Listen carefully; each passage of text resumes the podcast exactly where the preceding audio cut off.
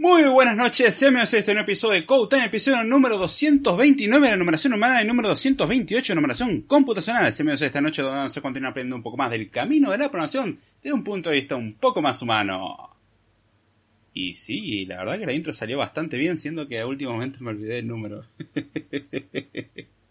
ah, esas cosas tan divertidas que pasan y tuve una puntería fantástica. Era el 229 de numeración humana y número 228 de numeración computacional. Uf. So close. Pero bueno, muy buenas noches y sean bienvenidos a este nuevo podcast luego de una semana de ausencia sin previo aviso. Normalmente suelo avisar cuando no hago podcast. Uh, bueno, por lo menos en esta nueva, entre comillas, temporada, cosa que la primera temporada duró varios años. Pero bueno, cosas que pasan, eh, cuestiones personales y no, no llegué a avisar a tiempo y ya se avisaba era por lo menos una hora después de que se supone que tendría que haber comenzado el episodio y no le vi sentido. Quizás tenía sentido y bueno, fui egoísta y, cosas por el estilo. Otras cosas que tengo que comentar es que probablemente el audio de este episodio quizás se escuche un poco mejor, aunque con algo de ruido de fondo. Porque ventilador happens, hace calor, hace mucho calor, la habitación no ventila lo suficiente y eso hace que eh, esté todo calentito acá adentro. Entonces está bueno ventilar aunque sea que circule algo de aire y eso hace que el micrófono ahora teóricamente debería captar un poquitito más y eh, implica, bueno, este tipo de cosas como que, bueno, ah, se va a escuchar un cachito del ventilador. En la versión editada eso no se tendría que escuchar o tendría que reducirse bastante. Y por favor se agradecería si alguno escuchó los episodios anteriores si me puede confirmar si el audio se escucha ligeramente mejor. Dato anecdótico, cuando yo arranco la computadora con el micrófono enchufado, el micrófono la computadora lo detecta pero no capta sonido por alguna razón. Truco, enchufar y desenchufar micrófono o conectar el micrófono luego de que haya cargado el sistema operativo porque no sé qué onda. Eh, creo que es una cuestión de driver y tiene sentido, estoy utilizando una versión incompatible del sistema operativo. Aunque si mal no recuerdo esto me pasaba ya de antes. Lo que no me pasaba era que le erraba al, iba a decir frame rate, no, al, al sample rate del audio, que por defecto el sistema operativo lo detectaba, ahora parece que no. Entonces hubieron varios episodios de Code Time que grabé con el sample rate al mínimo, creo que era eh, 8, unos 8000 Hz, unos 8 kHz, cuando normalmente suele ser 41400, 41800 o 48000 y yo estaba grabando 8000, lo cual implica que la calidad de audio se iba por el piso. Eso explicaba por qué escuchaba tan raro el audio en la edición. Pero bueno, como fue un script y no presté la suficiente atención porque Audacity desde hace rato, por lo menos en Mac, está causando más problemas de lo que causaba antes. Hubo un tiempo donde andaba no excelente. Lo que sigue hoy en día tiene bugs muy molestos.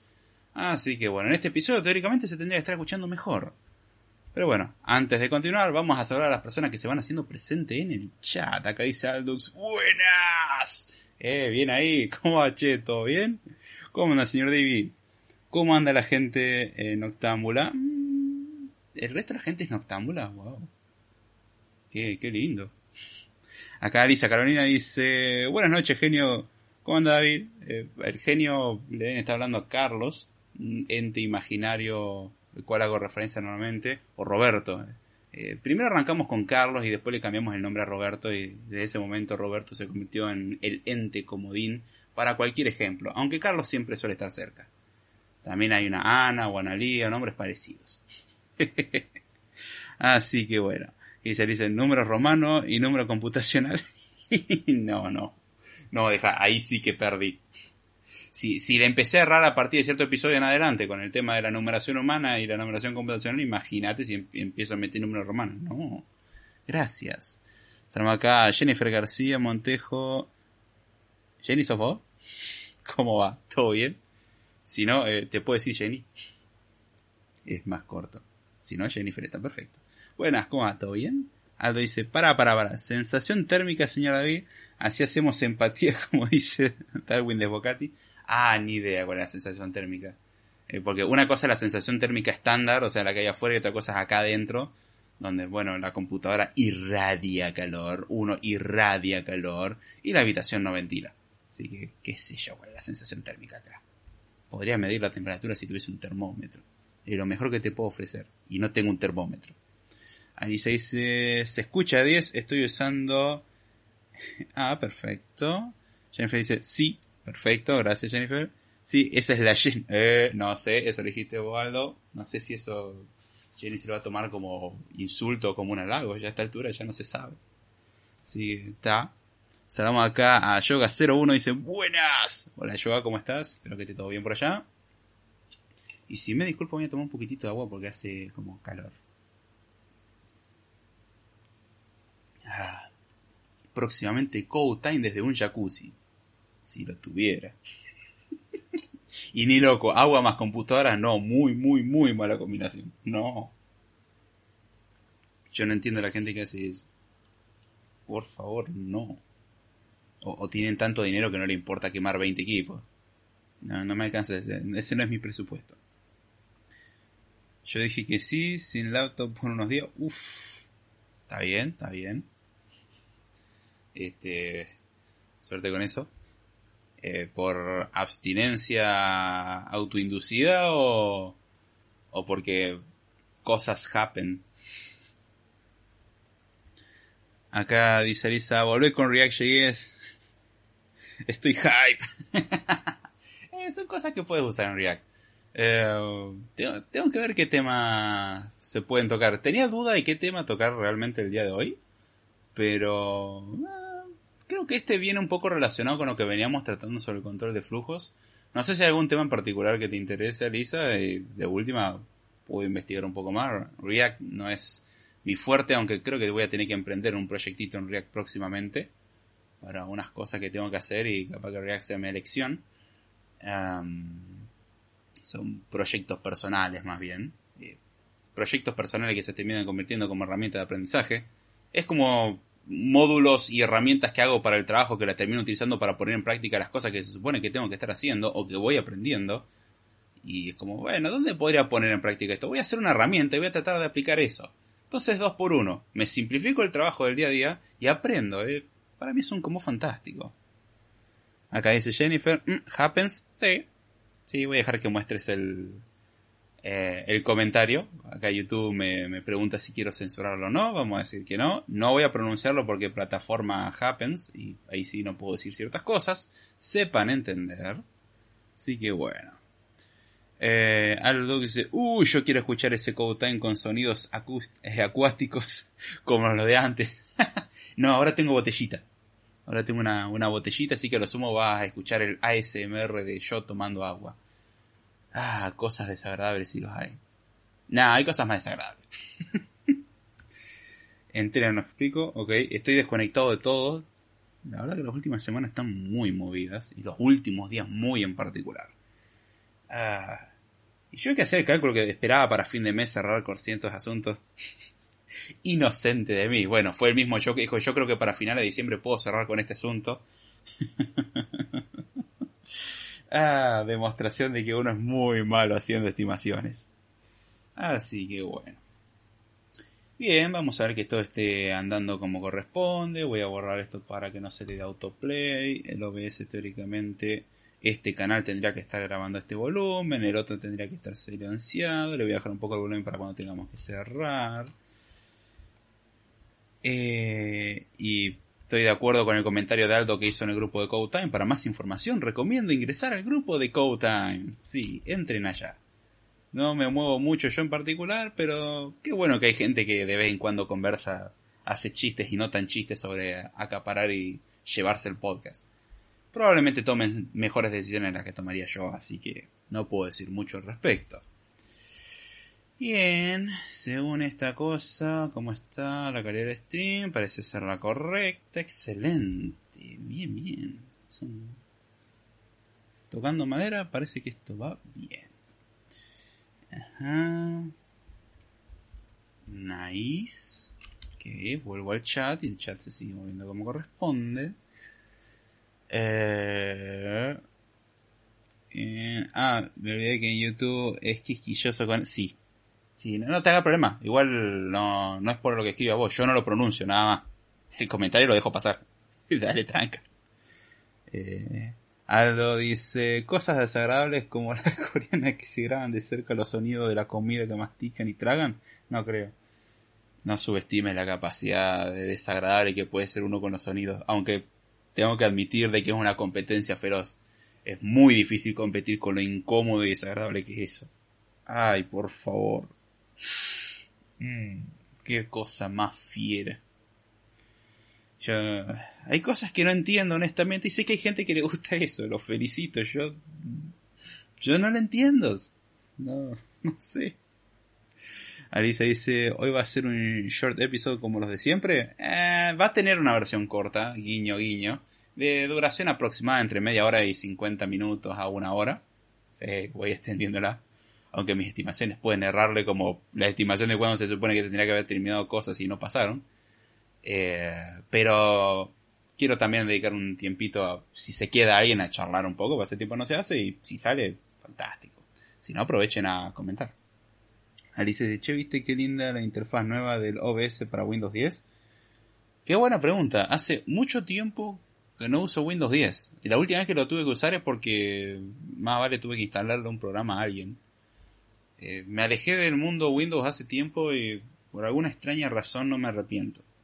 Eh, demasiados problemas para mi gusto y con Windows 11 peor.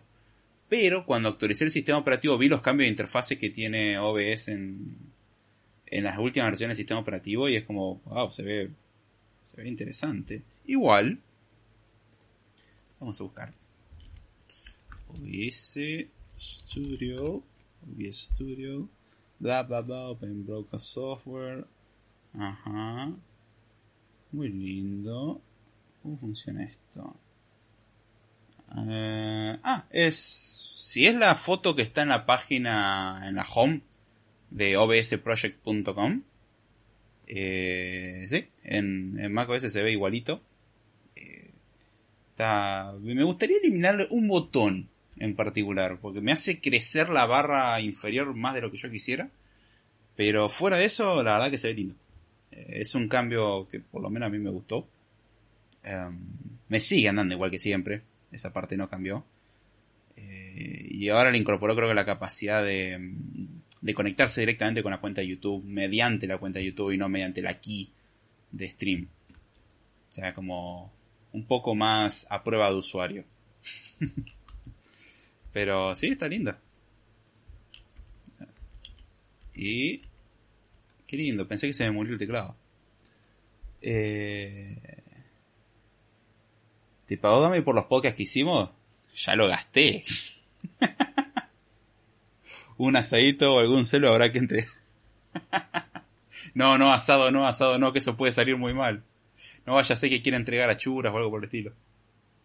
Ah, el que no entiende de noticia local, implica envenenamiento.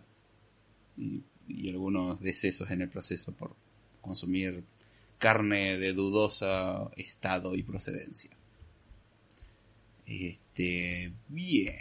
A ver si hay algo más. Si quieren aprovechar, todavía hay un ratito más que, que puedo seguir comentando y si no arrancamos directamente con el episodio. No sin antes voy a leer un mail que se mandó hace varias semanas y un agradecimiento que quiero hacer. Cada tanto, alguna escucha eh, se toma el atrevimiento barra... La verdad que para mí se toma el tiempo de escribir algún, alguna cartita, algún correo, algún agradecimiento y son cosas lindas y que obviamente pido permiso para leerla y si mal no recuerdo, me dieron el permiso, perdón si no era así. Así que, bueno, esto me lo mandó al correo electrónico personal, Pablo Percara. Antes que nada, muy agradecido. Siempre la gente se disculpa cuando escribe correos electrónicos largos. Yo no tengo ningún problema con los correos electrónicos. Abro comillas largos, cierro comillas. Y es como, eh, prefiero que la abunde la información a que falte. Que no tenga que andar adivinando qué onda.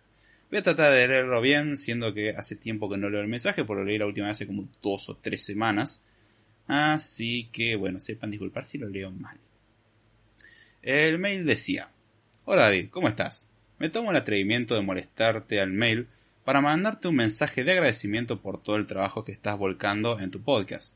Empecé a escucharte en marzo cuando comencé a estudiar una carrera en programación con la ilusión de cambiar de trabajo y mejorar un poco mi situación. A lo largo de estos meses, tus episodios me ayudaron un montón, como los de base de datos y estructuras. Hace poco escuché una serie de episodios, Errores de la programación de un novato, Tutorials Health y Generalización o Especialización, o algo así, Excelente aclaración entre paréntesis, fantástico. Y realmente me tocaron. Siento que a lo largo de estos meses fui un poco a ciegas tanteando, eh, sí, bien dije, tanteando, qué era lo que me gustaba de la programación y a dónde quería dirigirme. Estudié Python y ahora me doy cuenta que quizás no me sirva para lo que quiero especializarme. Igualmente estudié otras cosas también. La cuestión es que después de meses empiezo a ver un poco más de claridad a dónde quiero dirigirme y qué herramientas necesito para lograrlo. Y bueno, tus episodios llegaron como en medio de un momento de iluminación y me dieron mucha esperanza. Tomé la decisión de especializarme en, JavaScript y React para empezar, aunque no soy un amante del frontend, necesito conseguir un trabajo cuanto antes y empezar a hacer un proyecto por semana y subirlo a GitHub, como, eh, como recomiendas vos. No ver tantos tutoriales y practicar más. Eh, en casa llené cuadernillos enteros con teoría y sin embargo tengo GitHub vacío. No quiero robarte más tiempo, solo agradecerte el tiempo que haces y que veas lo importante que es para muchos de nosotros que recién arrancamos y todos los días peleamos con la duda de qué es lo que estamos haciendo y si nos habremos equivocado de carrera. Igual la carrera me está yendo bien, por suerte, y conseguí un título intermedio. Así que Pablo, muchas gracias por el correo voy a hacer el comentario que todo el mundo odia que, utilice. Eh, la verdad que el correo estaba perfecto. Detalle único, mejorar el uso del punto y la coma.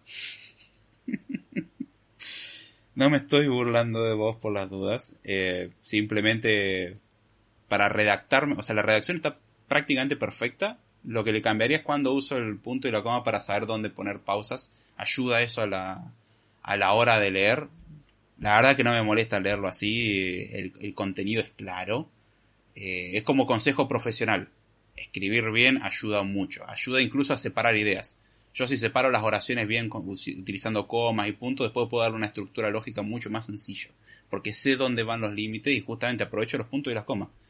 Eh, sin ir más lejos, puedo convertir una oración en una especie de arbolito eh, jerárquico gracias a los puntos y las comas, si, si están bien empleados, simplifica mucho el trabajo. Así que simple recomendación, eso, más como un punto de vista profesional, eso es algo que se aprende con el tiempo, no es nada del otro mundo, la verdad que la ortografía perfecta, así que excelente. Eh, solamente marcaría ese detalle, pero fuera de eso, fuera de lo quisquilloso que soy, eh, no, no es ninguna molestia leer ese tipo de mensaje, al contrario, para mí es un aliento hay veces que uno dice, eh, esto sirve para algo y después uno lee los mensajes y dice, sí, al menos a alguien le sirvió. O miente muy bien, lo que pase primero. Pero la verdad que es muy bonito y yo lo recibo con mucho cariño. Gracias por tomarte el tiempo de escribir, por comentar eso y si hay algún tema en particular que te interese, más que bienvenido. Y espero que estés escuchando esto. Tendría que ir a buscar el mail y mandarte después diciendo, hey, acá hablo de vos. sí, bueno. Eh, Aldo dice, ¿dijeron asado? La FIBA va a ir por sus casas a preguntar unas cositas. Oh, no, oh, no. No de nuevo, decía. Eh, Jennifer dice, bueno, ya corté el nombre, perfecto. Ey, no estaba mal el nombre, no era para que haga todo eso, en serio. Aldo dice, qué emocionante que existan agradecimientos así y tengan que saber cuánto esfuerzo ha afectado a vida y ayudado para bien. Sí, la verdad que por lo menos para mí es algo lindo. Yo lo recibo con mucho cariño, honestamente. Alicia dice aplauso. Nah, no, no es para tanto, no es no es merecedor de tal, no soy merecedor de tal cosa. Eh, no es falsa modestia, simplemente no, no me gusta eh, que me aplaudan ni nada. Un agradecimiento se recibe con mucho cariño, obviamente, pero no mucho más. Aplausos y solo aplausos. Eh, no, no, traigan comida, ¿qué aplausos? Traiga con que valga. Acá dice Aldo, me hace acordar a cuando recién empecé a estudiar y escuchaba los programas de este señor sobre teoría computacional, nivel Carl Sagan, ponele. Eh, todavía me duelen las monas de... sí, son temas dolorosos. Hernán Roja dice, buenas noches, don David. Ok, está bien. Eh, siempre sirve escuchar esos directos. Llevo 23 años trabajando y siempre se aprende. Saludo. Nice. Nice. Está bueno eso. Y, que tengas en claro que siempre se aprende, eso es mucho, muy importante. ¿Cuánta gente que conozco que en esa parte no se lleva muy bien? Como, no, no, yo ya aprendí lo necesario. Así que excelente, excelente eso. Dice, los informáticos siempre somos aprendices de algo. Siempre. Debería de ser así. También podríamos poner en duda el título informático de una persona que no, no quiere hacer eso, pero eso es una cuestión filosófica en la cual no nos vamos a meter porque puede terminar muy mal. Pero totalmente de acuerdo con el comentario. Totalmente de acuerdo. Alicia dice, espero eh, que el término de Aldux de afectar sea positivo, no como Damián que lo revolea a los servidores y los PC a sus compañeros de trabajo. Ah, esas anécdotas son buenísimas, son muy buenas. Para más información ir a a la barra de ver o Damián en YouTube. Ah, muy bueno. Tiene, tiene cada anécdota. Son buenísimas. Hay algunas que se las guarda para el interno, pero. Un amor. Sí, bueno. Eh, no sé si hay algún temita más o arrancamos directamente con el episodio en sí. Eh, este episodio va a tener unos toques fuertes de improvisación porque la estructura no es tan rígida, comillas, eh, comparado a los episodios anteriores. O sea, los episodios anteriores tenían una, creo que una mejor estructura. Pero, si algo he aprendido es que mis estimaciones de que tan bien o mal está algo con respecto al podcast casi siempre se equivocan. Lo que yo pienso que oh, esto va a salir bien, no sale bien. Y lo que pienso que va a salir como eh, más o menos, no sé si está muy bien preparado, eh, suele ser muy bien recibido. Lo cual indica que los escuchas tienen un pésimo criterio y puede tener que ver con que les guste escucharme a mí, así que sí, puede que tengan un pésimo criterio. Eh, o quizás cuando el contenido es más descontracturado, no sé, hay veces que sale mejor. Nótese el hay veces, nunca siempre. Eso parece no tener sentido, pero lo tiene. Que dice Jennifer, comida. Tengo avena con leche, ¿sirve? Sí, más vale. Otra vez. Yo me encargo de eso. Uh, qué rico. No tiene que hacer eso, también me dan hambre. Una avenita con leche está, está fantástico. No tengo la barra tan alta con, en, cuanto a las especificaciones de la comida. Tampoco una exageración. Ah, bien. Sí que bueno. 11 y 26, teóricamente como 25 minutos transmitiendo. Bastante bien, che. ¿eh? Que, bueno, ahí vamos a ver que esto esté yendo bien. 30 FPS, no me dice que dropeo frames. Muy positivo. Mm, echar dulce de leche a vainilla. Uh. Basta, Aldo, basta. Entre vos y Jennifer me están haciendo mal, me están dando hambre. Qué rico. No, lo de salir rodando ya no necesito la ayuda de la avena de dulce de leche. ya me encargué yo antes. Ah. Agradable ese sistema de propulsión. Tenés que tener cuidado de no acercarte a ningún objeto con flamita o que haga chispas porque la propulsión va a ganar fuerza.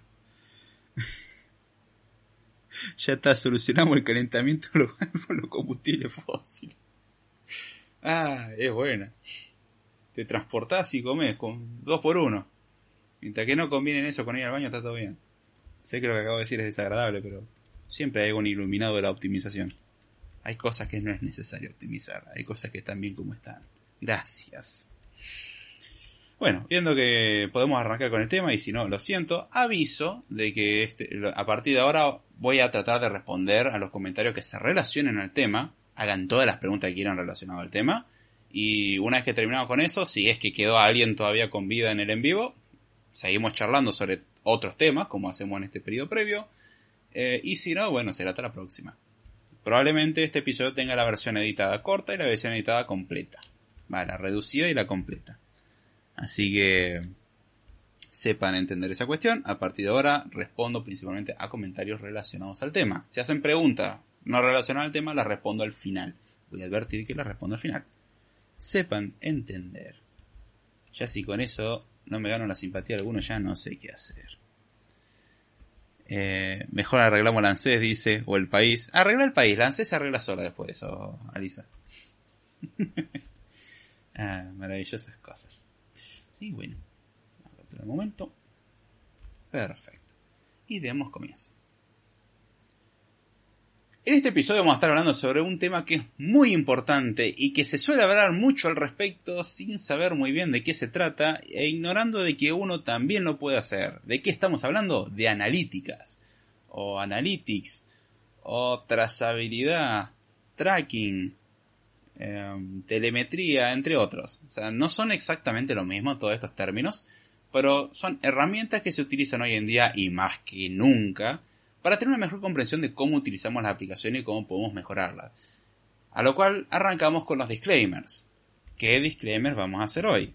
Bueno, número uno, el tema no va a ser analizado de forma exhaustiva. ¿Por qué? Porque esto está basado en mi experiencia y en cosas que he visto y he estudiado. Significa que pueden estar incompletas y la idea del episodio no es ser un artículo enciclopédico, sino un resumen, un vistazo un panorama sobre el tema y que a partir de ahí cada uno se ponga a investigar en base a las plataformas en las que trabaja. Segundo disclaimer, este episodio está orientado a personas que trabajan tanto con aplicaciones mobile, con páginas web e incluso con backend. En backend quizás su, uso va más orientado al consumo y, y al procesamiento, mientras que en frontend se dedica más que nada a la obtención de dichos datos pero el tema aplica tanto a backend como a frontend. Y si queremos tener una aplicación relativamente grande, este tipo de herramientas son muy útiles para saber en dónde estamos parados. Cosa que generalmente se ignora y cuando uno desarrolla una aplicación, lo único que piensa es, ok, desarrollo la aplicación, escribo el código y se terminó, ¿no? No, la respuesta es no.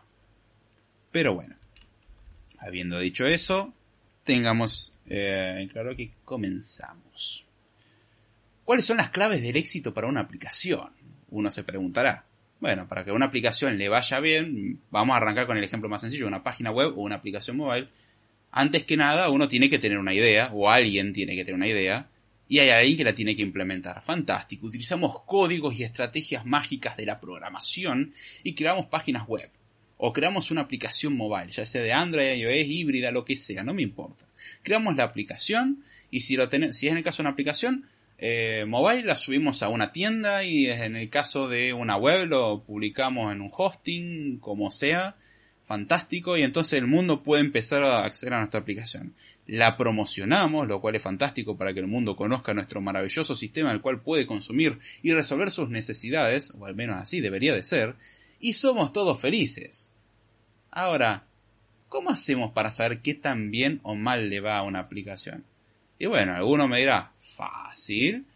Yo voy a la tienda, por ejemplo, si era una aplicación mobile, y reviso cuántas descargas tiene. Muy bien. Pero cuántas descargas tiene no me dice nada. Me dice cuántas personas la descargaron. No dicen cuántas personas la siguen usando. Porque quizás 50.000 personas descargan la aplicación, pero luego de usarla 5 minutos dicen, oh, esto es una porquería. Y la desinstalan. Por ejemplo, cuando le piden registrarse y uno ingresa los datos y le dice no hemos podido registrarlo, lo sentimos. Y entonces lo que uno va a empezar a ver es que la gente empieza a poner reseñas.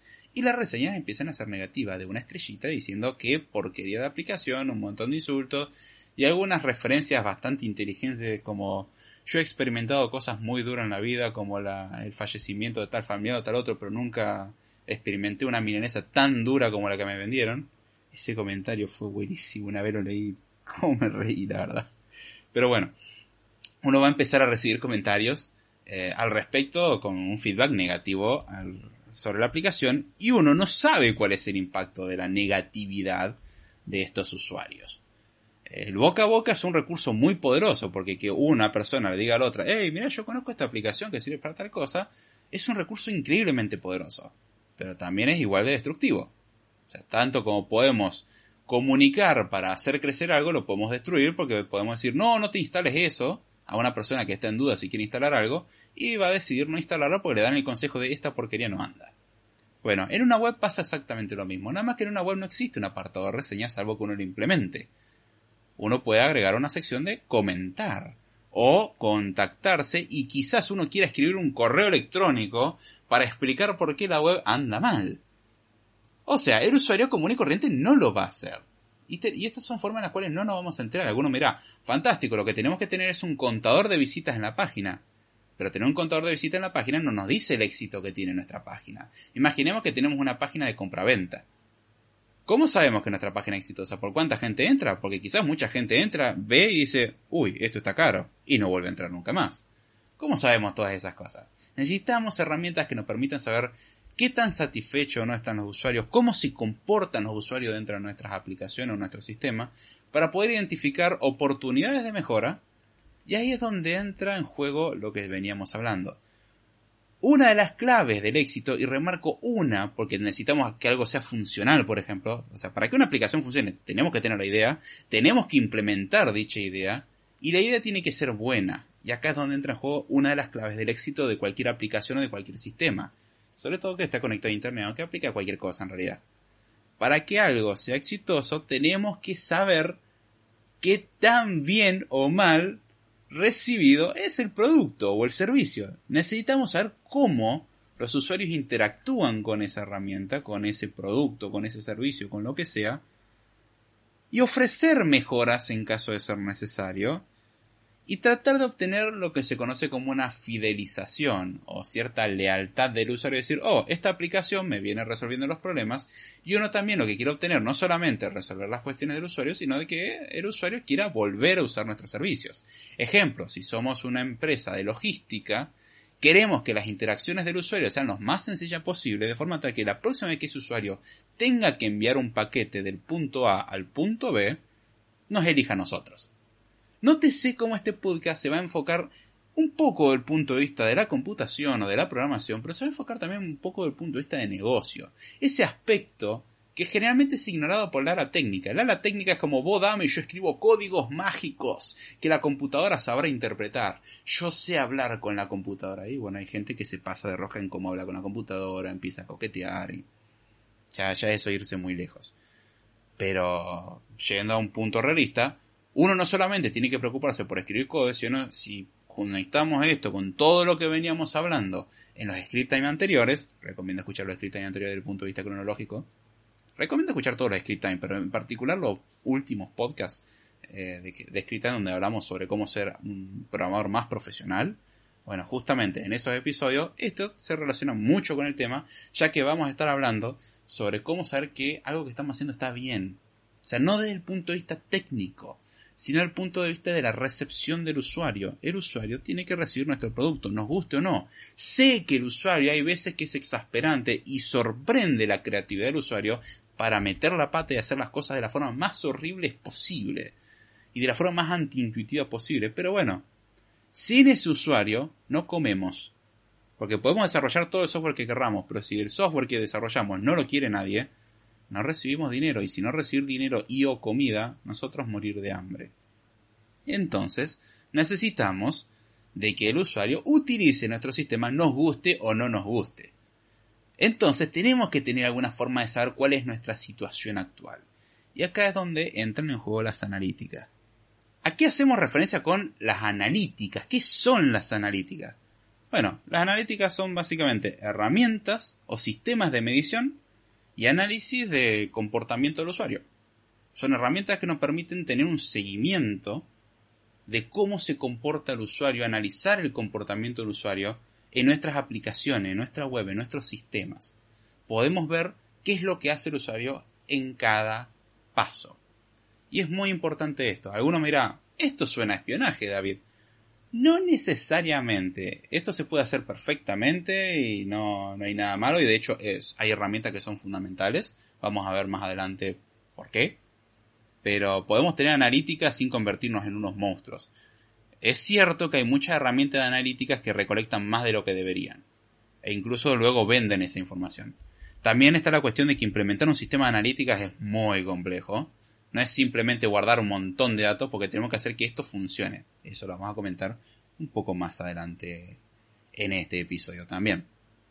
Pero bueno, lo que nos interesa con las analíticas es justamente tener herramientas que nos permitan observar el comportamiento del usuario, analizarlo para tomar ciertas decisiones, para saber que algo está bien, que algo está mal, que algo es bien recibido, es mal recibido, que hay cosas que se usan y hay cosas que no si nosotros hacemos bien el proceso de análisis sobre estas analíticas, utilizando estas herramientas que recolectan toda esta información de la interacción del usuario, y, procesamos esos datos, podemos llevar seguimiento de cuántas personas, por ejemplo, descargan nuestra aplicación, cuántas personas la instalan, cuántas personas dejan de usar la aplicación, eso es muy difícil de calcular, pero se puede hacer una estimación. Cuántas personas se autentican en nuestra aplicación, cuántas no la hacen, eh, cuántas entran en modo incógnito, con qué frecuencia utilizan nuestro servicio, nuestro producto, dónde están esas personas. Eh, por ejemplo, estaría bueno saber que nuestro público es principalmente latinoamericano porque podemos enfocar la oferta principalmente a países de Latinoamérica y mejorar las cuestiones de ese lado. Porque, por ejemplo, ¿qué es lo que podemos ofrecer en España, siendo que España está en Europa? Y qué es lo que podemos ofrecer en países de Latinoamérica es muy diferente, porque en Europa hay otros mecanismos, hay otras regulaciones, cosas que en Latinoamérica son muy diferentes.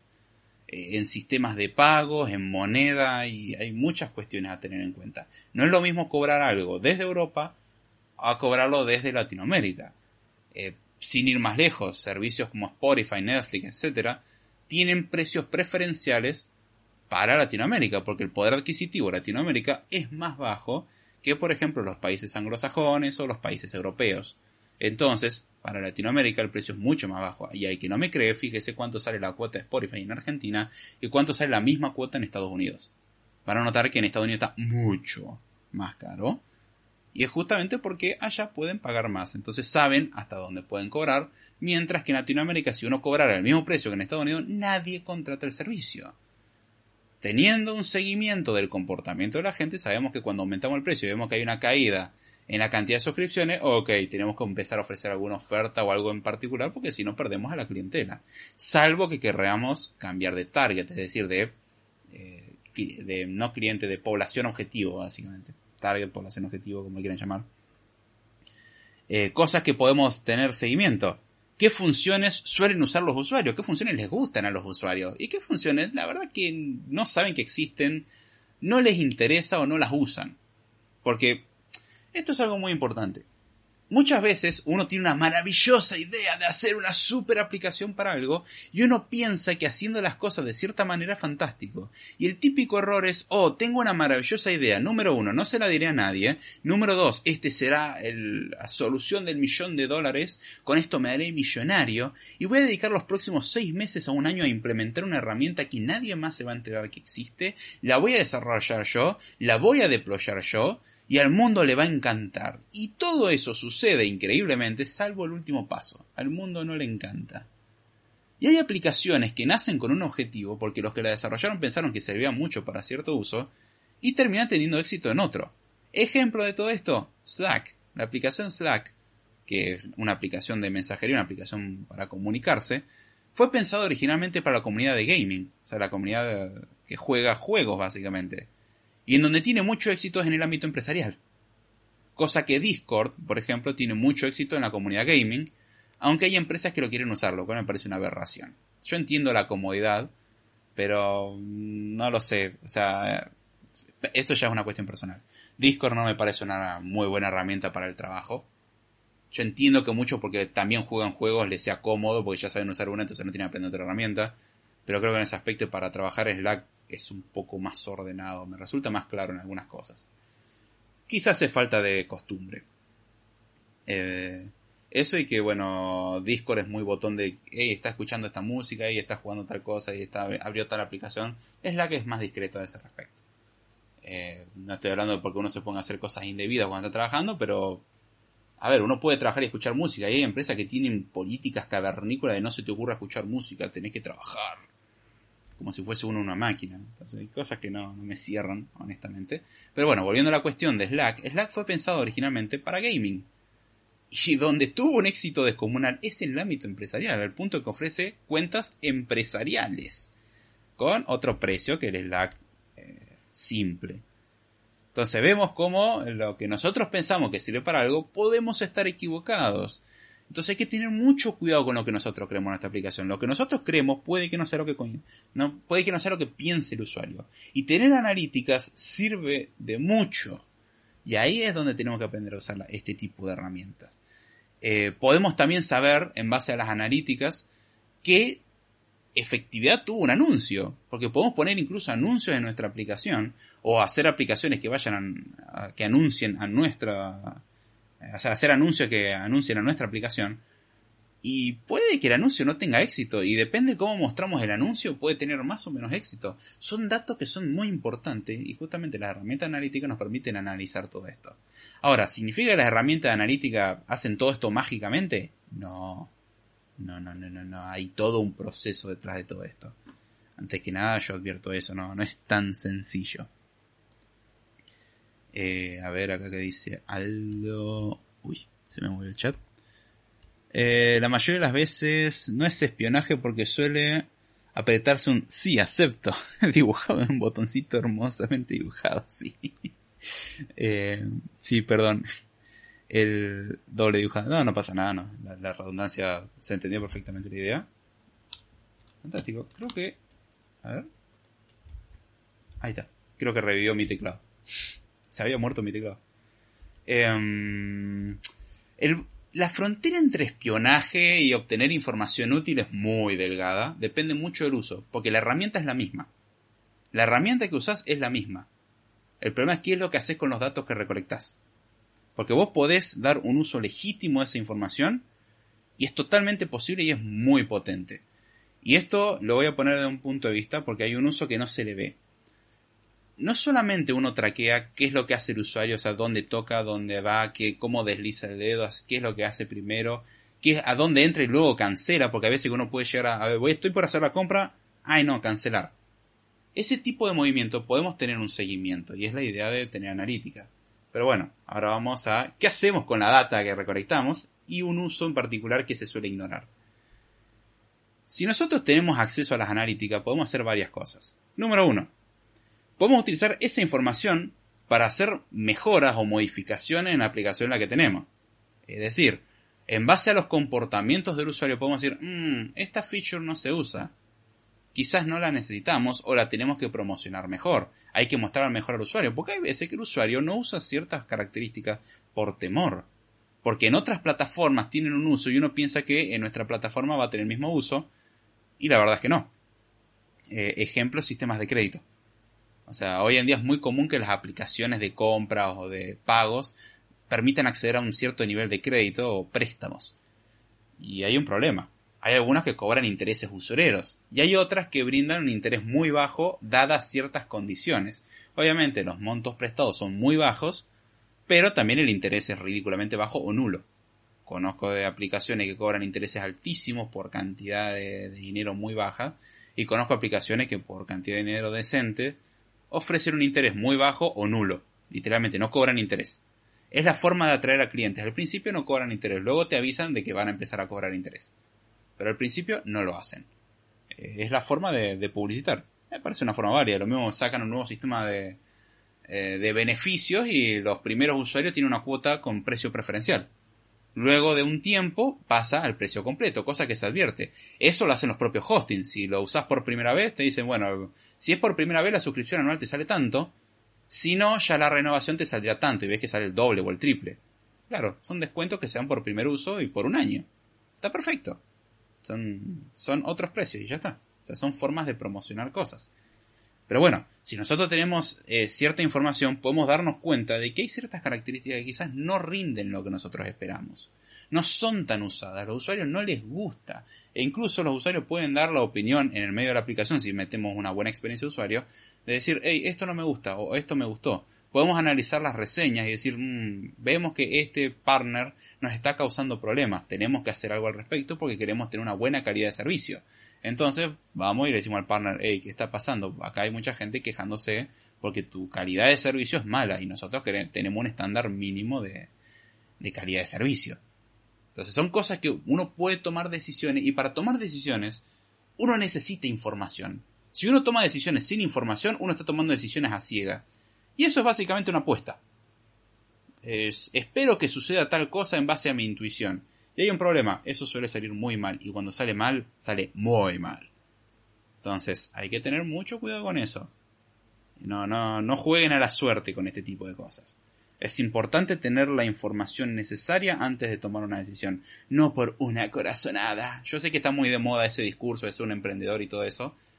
El día que tengan que pagar deudas por pedir un montón de préstamos, porque hoy en día el mercado bursátil no está de ganas o el mercado de inversión no está de ganas de despilfarrar el dinero como era en otros tiempos cuando se generaban un montón de startups en Silicon Valley y después se dieron cuenta que tenían recesión y bueno, ya no podían ir derrochando dinero.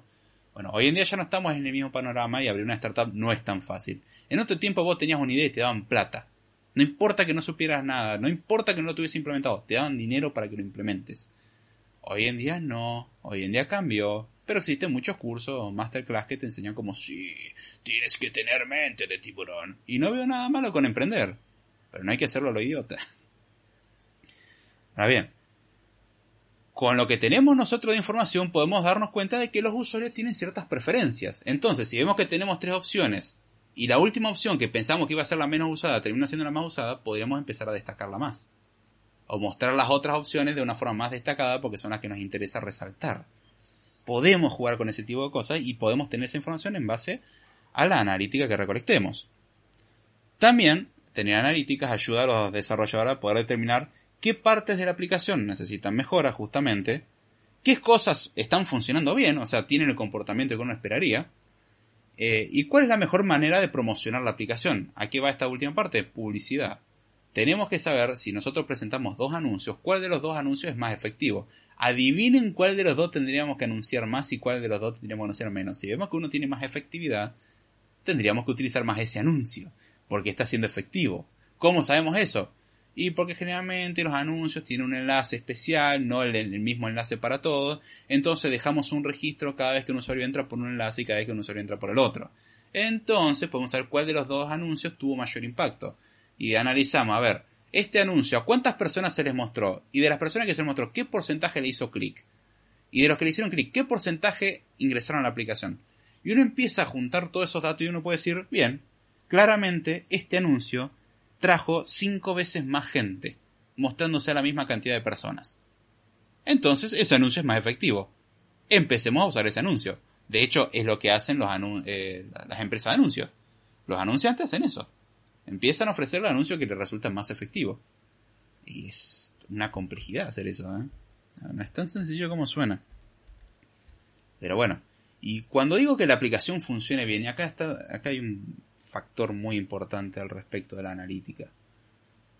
Eh, ¿Qué, es lo que podemos saber en una aplicación? ¿Cómo, cómo funciona esto? ¿Qué, ¿Qué es lo que nos interesa saber? Algo muy sencillo. Hay un caso que la mayoría de la gente ignora porque piensa que no va a suceder. Yo desarrollé mi aplicación y es perfecta y maravillosa. Pero hay un detalle. ¿Qué pasa si la aplicación crashea? ¿Sí? ¿Qué, qué, qué es lo que hacemos si una aplicación crashea en sí? ¿Cómo nos enteramos? Porque la gente nos empieza a insultar en los comentarios. Hay un detalle que no hay que ignorar. Un error, o sea, que una aplicación empieza a crashear puede eh, implicar una pérdida de clientela grande. Porque las personas las cuales tienen, empiezan a tener problemas, deciden en un momento desinstalar la aplicación y cuando dicen, che, ¿no querés probar esta aplicación? Está buenísima. Van a decir, no, yo ya la usé y la aplicación anda mal. Y me ha pasado con aplicaciones que las he instalado en su tiempo y después las he instalado muchos años después y noto que la experiencia de usuario cambió. Para bien o para mal. Ejemplo de esto, Duolingo. Mis primeras incursiones en el aprendizaje de inglés más en serio fue con Duolingo. En aquel tiempo, usar Duolingo era una herramienta bastante decente. No ibas a aprender un inglés avanzado, pero te obligaba a practicar. Y eso era fantástico. Era una herramienta para reforzar el poco vocabulario que ibas aprendiendo y las fórmulas gramaticales que uno iba observando para tratar de absorberlas. ¿Qué pasó? Con los años Duolingo quiso ser rentable. O más rentable. Porque antes creo que al principio lo que ofrecía era uno podía ofrecer el servicio de traducción de textos. Entonces, cuando uno traducía textos o hacía corrección de textos, Duolingo vendía esa traducción y con eso obtenía un ingreso. Entonces era la forma uno de devolverla a Duolingo y al mismo tiempo practicar. Era un 2 por 1 Uno practicaba, obtenía una práctica entre comillas gratuita y Duolingo recuperaba algo del dinero invertido para funcionar. En un momento cambiaron el esquema del negocio y empezaron a ofrecer planes de suscripción tenés el paquete básico gratuito y después la suscripción que te permite acceder a tal cosa, puedes comprar puntos, puedes comprar rachas, o sea, puedes, si un día faltaste, puedes recuperar tu racha pagando un dólar, dos dólares o lo que sea. Eh, puedes ganar puntos para acceder a ciertas unidades premium y cosas por el estilo. Y Duolingo se convirtió en una aplicación insoportable por la cantidad de, entre comillas, anuncios que tenía. No eran anuncios como tal, aunque hace tiempo que no ingreso a la aplicación, pero era insoportable la promoción de no querés utilizar la versión Plus o Ultra o Premium o lo que sea pagando tanto, no. Y siempre mostraba la misma pantalla y era increíblemente insistente. Pero bueno, como el uso era sencillo, calculo que le funcionaba. A mí ese esquema no me gustaba. Entonces, si alguien me preguntara hoy, ¿volvería a instalar Duolingo? Y la respuesta es no. Primero, porque no satisface mi necesidad de aprender inglés en este momento, quizá cuando quiera aprender otro idioma puede ser. Pero al mismo tiempo tengo un mal recuerdo de la aplicación, porque sé que se puso insoportable pidiéndome que le pague. Y yo lo entiendo, se entiendo que quieran cobrar dinero, no es fácil mantener la aplicación, y la verdad que la aplicación anda bastante bien. Si pagás por ella. Problema. Hay que tener ganas de pagarlo y hay que ver si realmente lo vale. Y muchas veces no. Para alguien que está empezando quizás sí, pero a mí no cumple mi necesidad, así que no lo necesito. Si alguien me preguntara, ¿yo recomiendo Duolingo hoy como está? No, aunque también tengo que admitir que hace más de dos años que no lo instalo. Así que son cosas a tener en cuenta. Y ahí es donde uno tiene que tener esa trazabilidad y uno tiene que saber si la aplicación empieza a tener problemas. Vuelvo al caso del crash. ¿Qué pasa si la aplicación en un momento, por alguna combinación desafortunada de hechos, crashea. Y uno está por hacer una compra y crashea, pero la compra nos hizo el cobro, pero nunca quedó confirmado un pedido. ¿Qué hacemos?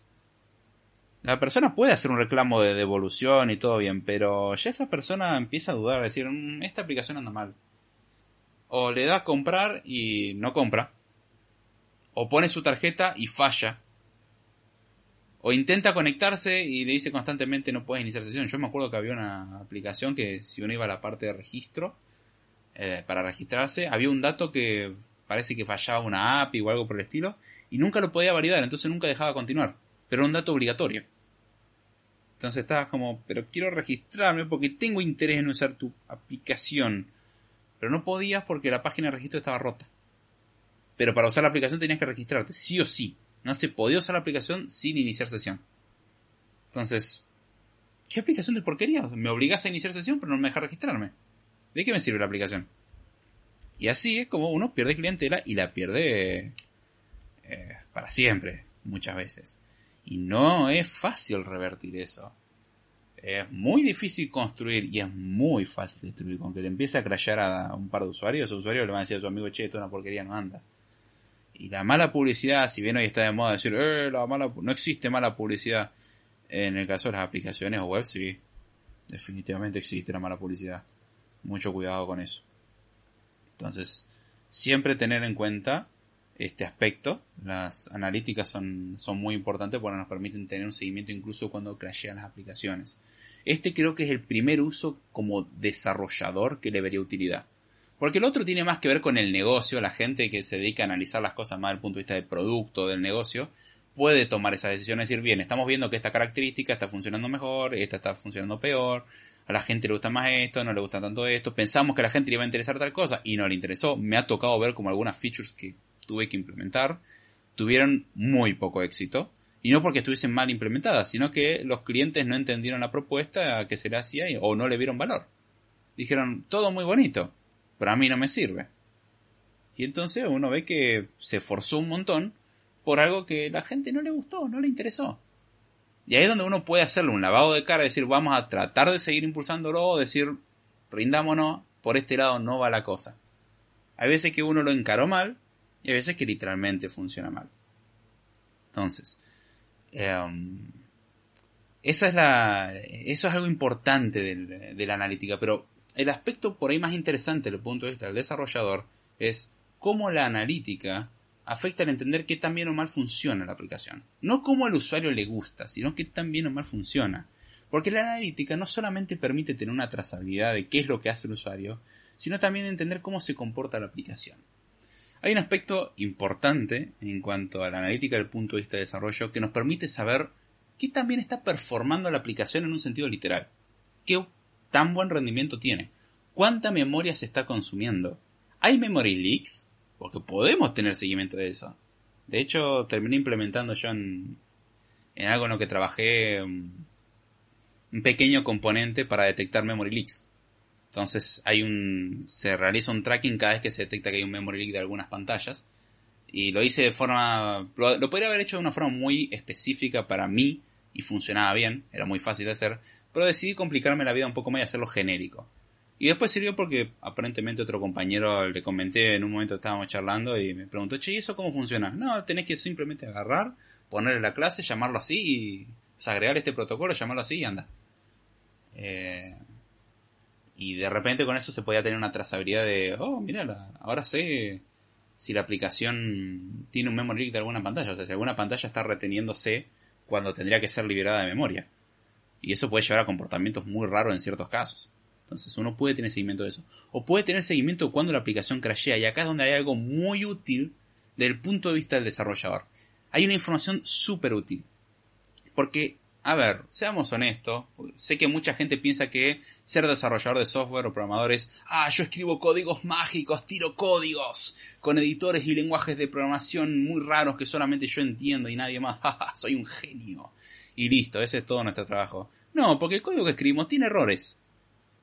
Y hay veces que falla, y el fallo implica en una aplicación que crashee, o en una web que se vea muy mal, o que no funcione algo y quede error. En, en una aplicación es que se cierre la aplicación. Pésima experiencia de usuario. ¿Qué es lo que hacemos a ese respecto? Y rogar que esto no haya afectado a muchos usuarios, número uno. Hacer lo posible para que no afecte a muchos usuarios. De hecho, ese es un podcast que va a venir más adelante. Cómo prevenir o, o mitigar los errores en una aplicación. Hay muchas formas, hay mecanismos que nos permiten evitar que nuevas características rompan cosas. Vamos a hablar de eso en otros episodios.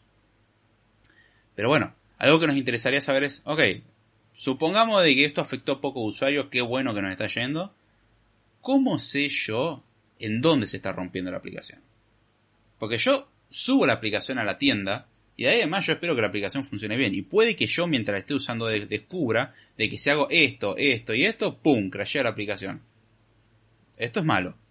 Y hay veces que me ha pasado de estar usando la aplicación y, de hecho, uno de los casos más icónicos que recuerdo era un jueves previo release.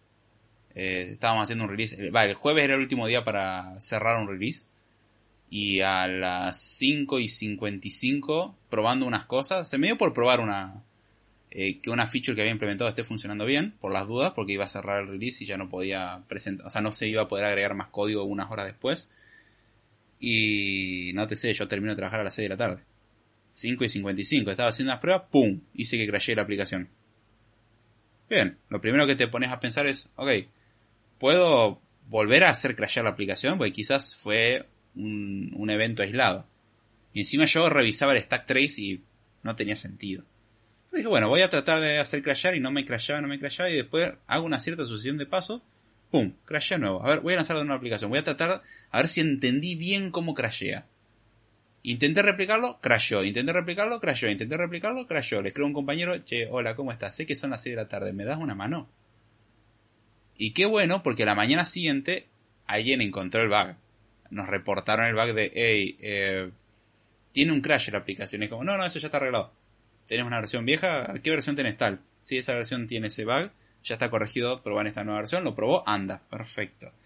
Nos tuvimos que quedar una horita más para arreglar eso, porque si no eh, a tener que rendir cuentas y eh, lograr convencer de que hay que eh, solucionar un... Hay que, o sea, hay que convencer de que nos permiten hacer un cambio fuera del cronograma. Y eso es muy difícil e implica exponerte públicamente de que todo el mundo se entere que metiste la pata, no pasa nada, no, no te van a hacer nada, pero tenés que presentar delante todo, hola, ¿cómo les va? Cometimos este error y estas son las causas y así no va a volver a suceder. Me parece fantástica esa política, pero nadie quiere estar ahí, seamos honestos, nadie quiere estar delante de todo y decir, hola, sí, yo rompí esto. Eh, como anécdota, si entre compañeros, che, no te imaginé el otro día estaba desarrollando tal cosa, uy, crashó así, pero lo vi yo y alguien más y nada más. No, no estuvo al borde de llegar a producción eso. Y bueno, son cosas que pasan. Y justamente, si esto lo detectamos antes de sacar una aplicación a producción, fantástico. ¿Qué pasa si no llegamos a darnos cuenta a tiempo? Esa aplicación llega a producción y cuando está en producción nos damos cuenta de un error. Un error típico. Nos damos cuenta de que usamos una pasarela de pago y la pasarela de pago tiene las credenciales del entorno de prueba porque no las configuramos bien y eso hay formas de resolverlo más fácil. Pero bueno, está todo mal configurado y entonces usamos las credenciales de testing en producción. Me pasó. Me pasó, casi llegó a producción una versión que tenía ese bug. Qué bueno que se dieron cuenta alguien más, que no fui yo. Pero estuvo al borde de llegar a producción, ya llegó a una etapa mucho más avanzada y tuvimos que salir con un release muy rápido y rogar que la gente actualice. Y ahí corregí, puse las credenciales correctas y se resolvió el asunto. Pero... ¿Qué pasa si una aplicación llega a producción? ¿Cómo nos enteramos? Porque hay algún usuario amigo nuestro y dice, hey, che, yo sé que vos sos el desarrollador de esta app. Te cuento que falla acá. Me pasa. Donde trabajo hoy en día, cada tanto me aparece alguien que me reporta algún bug. Hey, vos, vos estás trabajando con esto, ¿no? Sí. Che, te, te comento, mira, si haces esto, te muestra este texto mal. Digo, eh, está bien, no, no está bueno lo que está pasando, pero no es un crash. O sea, hay errores y errores. Hay errores que son mucho más drásticos, mucho más graves que otros. Si te muestra un texto un poco corridito, se ve feo. Pero no vas a dejar de usar la aplicación por eso. Ahora, si no te dejo hacer una compra, y quizás sí. Quizás sí dejas de usar la aplicación por eso. Entonces, ¿cómo hago yo para enterarme cuando ya subí la aplicación a la tienda de que la aplicación está teniendo problemas? Yo tengo que enterarme de eso. Y ahí es donde entran en juego las analíticas. Hay ciertas herramientas de analítica que nos permiten que cuando la aplicación se cierra, o sea, que la aplicación crashea, mejor dicho, se cierra de forma inesperada, cuando la aplicación se vuelve a abrir, recolecta la información de lo último que tiene antes del momento de la catástrofe. Dígase, saca una foto, cuando, cuando se rompe todo, captura el momento, le saca una fotito, y dice, bien, la aplicación crasheó al ejecutar esto.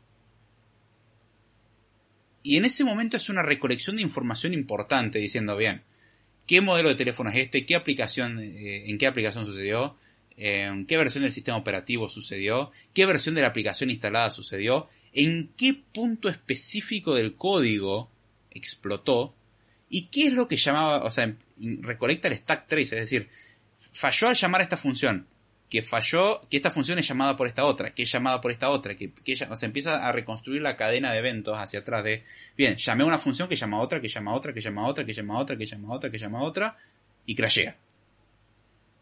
Cuando llamé esta última. Y me dice la causa del crash si es que existe registro de ello. Por ejemplo, en Android clásico, null point reception, index out of bound, o sea, null point reception es, hay una referencia nula del cual estamos tratando de sacar un valor o un índice fuera de rango. O sea, por ejemplo, una lista de 5 elementos y queremos acceder al índice 10. Se rompe o dividimos por 0, explota. No podemos hacer eso. Cuando hacemos divisiones tenemos que tener mucho cuidado que el valor del denominador no sea 0. O del divisor, como lo quieran llamar. Se puede dividir por 0 es ilegal, está prohibido, explota todo. Y son errores muy difíciles de identificar a veces. Hay veces que no. Hay veces que el propio compilador o la propia IDE te advierte hey, te aviso que no estás prestando atención a tal cosa, te doy un warning. ¿Qué pasa con los desarrolladores novatos? Ignoran los warnings, porque no es un error, es un warning. Sí, es una advertencia de, hey, mira que si acá hace algo mal, explota. ¿Y qué pasa? Uno no miró eso, explotó. Entonces, los warnings ser importantes. Así que... Eh, hay que prestar atención a eso. Y justamente hay ciertas herramientas de tracking o ciertas herramientas de analítica que nos permiten recolectar toda esa información. Literalmente es una captura de todo al momento de explotar.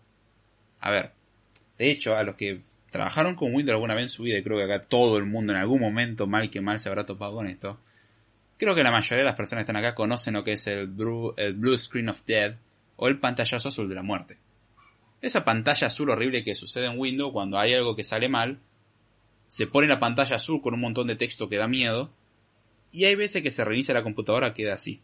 Uno estaba felizmente trabajando en su maravillosa tesis de la cual estaba hace una semana sin dormir, escribiendo eso, nunca le dio a guardar y justo ¡pum! Y perdimos todo el trabajo. Bueno, a esa persona se lo merece por no haber guardado nunca. Pero fuera de eso, eh, uno está trabajando en el medio del trabajo, ¡pah! pantallazo azul. Puede ser trabajando, jugando, lo que sea. Y alguno se pregunta, oh no, el pantallazo azul, qué porquería que es Windows, tiene pantallazo azul. Ojo, Linux tiene algo muy parecido, se llama kernel panic. Que es, ok, algo claramente salió muy mal en el núcleo del sistema operativo. Y lo que hace el sistema operativo, en vez de permitirte dañar archivos, dañar hardware o lo que sea, prefiere pegar el botonazo, prefiere eyectar. En vez de estar en un avión que está por explotar, o que no sabemos lo que va a pasar, vamos a eyectar, vamos a cancelar la misión para evitar daños peores. Si es, evitemos esto, es como un auto que estamos conduciendo y empieza a salirle mucho humo del capó. Paso número uno, apagar motor. Frenar y apagar motor. No acelerar. Si aceleras, capaz que no pasa nada y el humo es por otra cosa. O el humo es un claro indicador de que algo se está por ir muy al cuerno, se va a prender fuego el auto, lo que sea. Si estamos sintiendo olor a combustible dentro del vehículo, y uno tiene que parar y ver qué pasó. Porque eso no es normal. Salvo que uno esté en una estación de servicio, ¿no? O tenga bidones de combustible que se le hayan caído, lo cual yo me estaría preocupando porque tiene bidones de combustible que se le cayeron en su vehículo. Pero bueno, eh, el pantallazo azul de la muerte es algo bueno. Es preferir un pantallazo azul de la muerte a lo que puede suceder si no sucede el pantallazo azul. Podemos perder información literalmente, o sea, no solamente lo que estamos haciendo se pierde, sino que podemos empezar a destruir información que estaba bien. Y eso es muy peligroso y lo que hace el pantallazo azul es prevenirlo, es corta por lo sano. Esto se está por destruir, listo, cortemos acá. Antes que se haga peor, cortemos acá, como una gangrena, cortemos por lo seguro. ¿Hay veces que puede ser drástico? Sí, pero es mejor a que eso siga. Ahora, algo que sucede en un pantallazo azul de la muerte que se puede habilitar la opción de que haga un dump de memoria, o sea, haga un volcado de memoria en la traducción español, que significa que todo lo que estaba en rames en ese momento, cuando estaba sucediendo el pantallazo azul, se hace una copia. ¿Para qué sirve eso? Para que posteriormente alguien pueda analizar esa copia de memoria y decir, puedo reconstruir el último momento antes que explote todo. Es como un avión que tuvo una falla catastrófica y uno puede de alguna, de alguna manera, antes de que reviente el avión, tener una foto de qué es lo que estaba pasando en, todo, en todos los aspectos. Tener un registro completo. Bueno, lo más cercano que tenemos a eso es una caja negra. La caja negra de los aviones sirve para eso gracioso porque la caja negra de color naranja, pero bueno, caja negra. Eh, la caja negra de los aviones sirve para eso. Es para tener un seguimiento de toda la información del vuelo y al mismo tiempo qué es lo que pasó hasta el último momento y eso incluye la información de ser posible del momento antes de la catástrofe. Algo mejor que eso es tener datos muy específicos. Bueno, algo que podemos hacer en las aplicaciones es capturar el momento de la explosión. Es literalmente ver el chispazo que hizo reventar todo.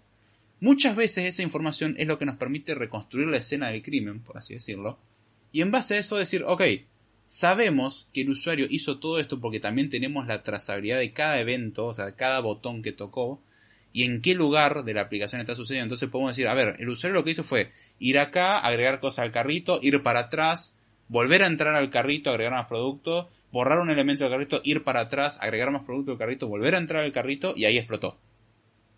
Entonces nosotros lo que podemos hacer es reproducirlo, es intentar replicar la misma situación en un entorno seguro.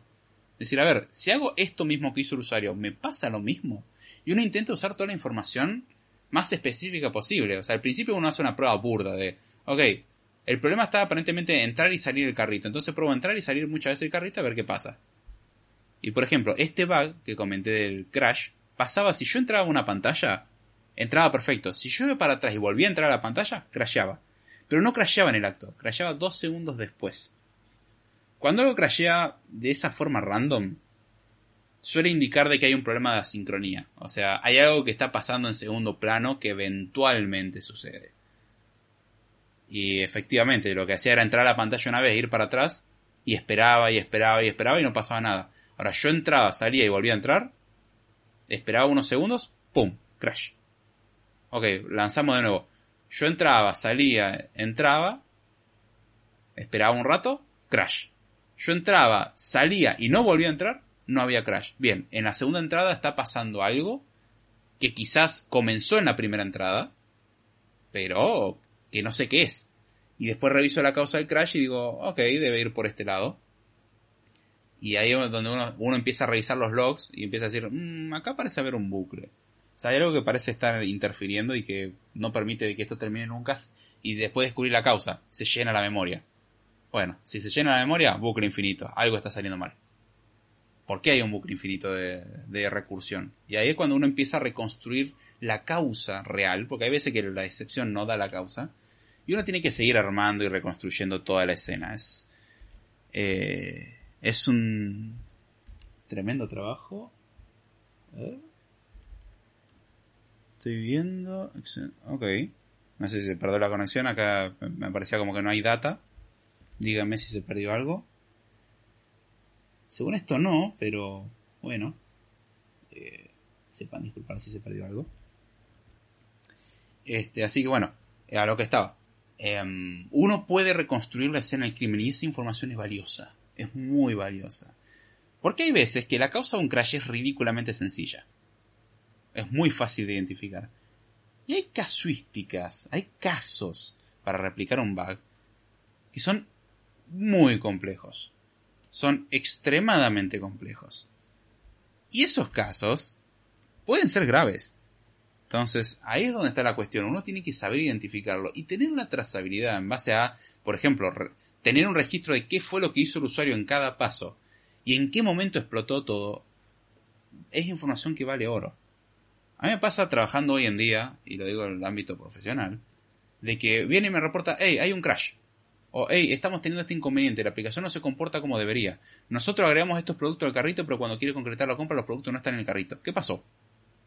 Y ahí es donde nosotros tenemos que reconstruir la escena del crimen, porque uno diría, ah, fácil, yo agrego los productos, voy a comprar y se terminó. Si hago eso, no, si hago eso, termina bien. O sea, están todos los productos en el carrito. Ahora, ¿qué pasa cuando em, yo agrego los productos, voy al carrito, elimino uno de los productos, voy para atrás y concluyo la compra? Y ahí veo que me aparece el carrito vacío. Pero yo tenía cinco productos de carrito, borré uno, los cuatro tendrían eh, que, permanecer. ¿Qué es lo que pasa? En el proceso de borrar uno hay algo que anda mal y borra todo. Ahí hay un bug, ahí hay un defecto. Bueno, si no tuviésemos esa trazabilidad de primero hizo acá, después hizo allá, después hizo esto y después hizo otro, no nos permite a nosotros darnos cuenta, lo cual nos llevaría a nosotros a hacer fuerza bruta hasta que eventualmente se nos ocurra de que, ah, capaz que si hago esta combinatoria específica, se rompe. Cosa que de otro caso, de otra forma, hubiese sido mucho más fácil. Nosotros vemos que el usuario agregó tales productos y después vemos que la compra se concretó con menos productos. Hay algo que salió mal en el medio.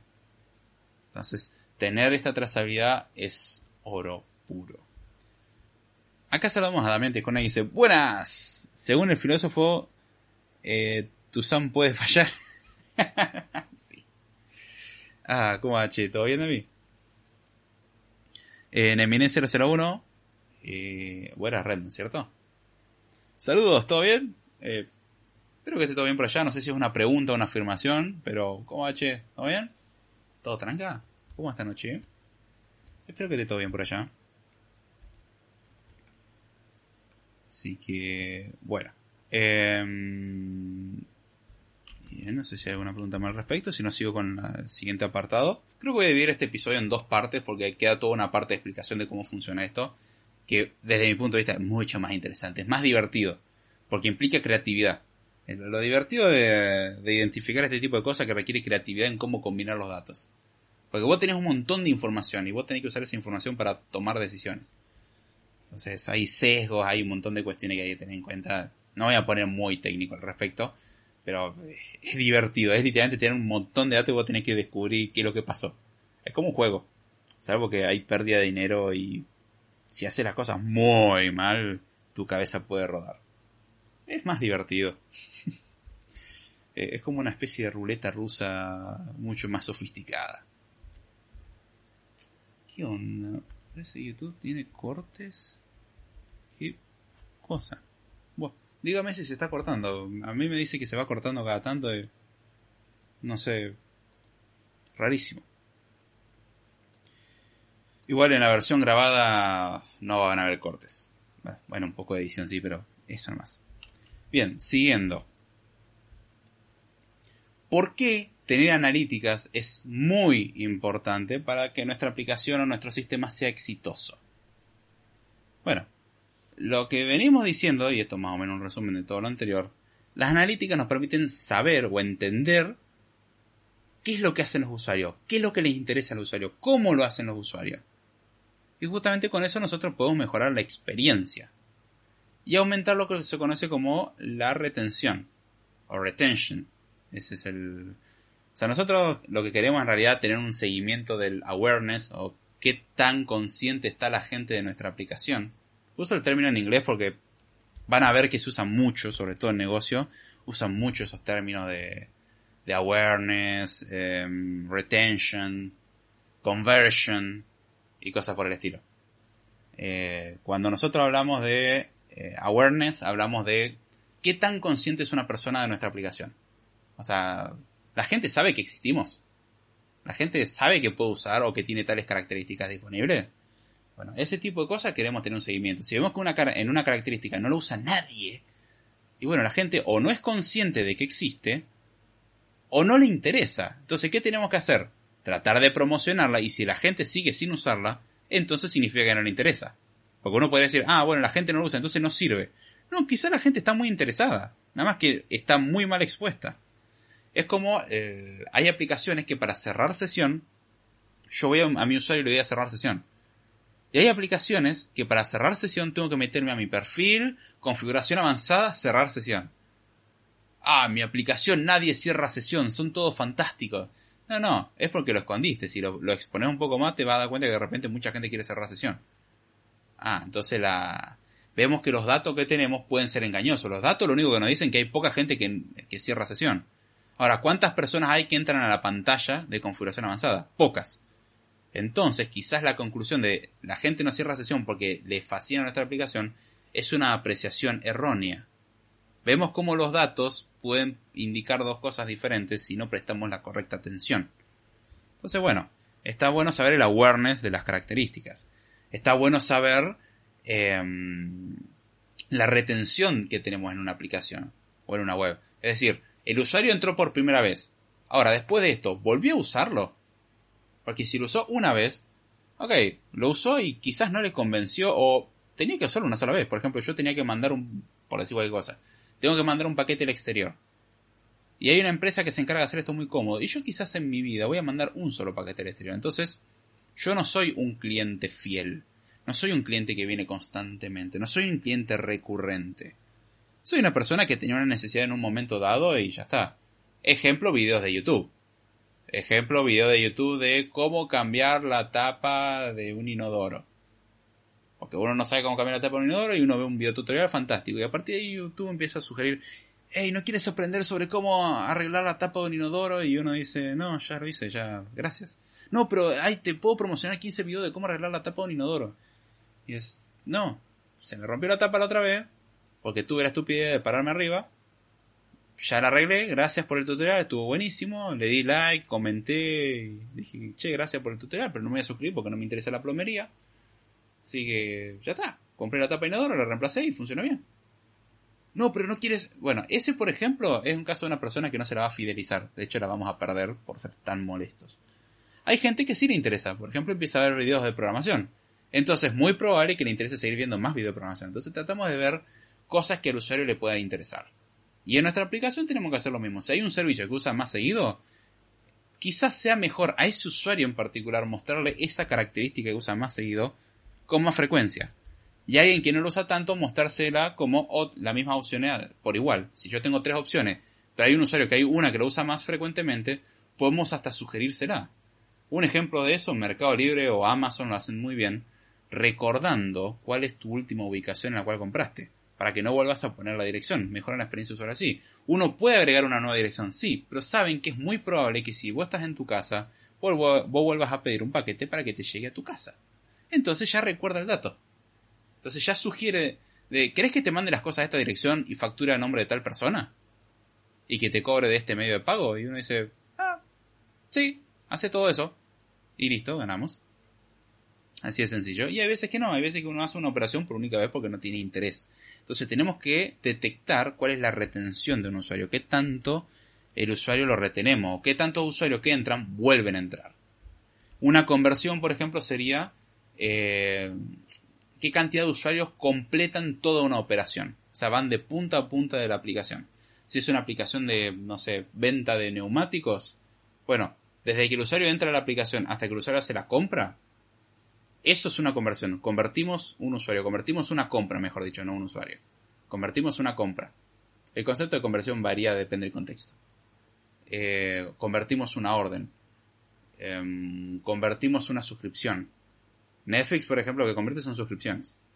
Eh, a Netflix no le importa que vos no veas Netflix. A Netflix le importa que vos les pagues. Pero sabe que si vos no ves Netflix, muy probablemente no vas a pagarlo. Entonces tienen que retenerte ofreciéndote contenido. Entonces te tienen que retener en la plataforma.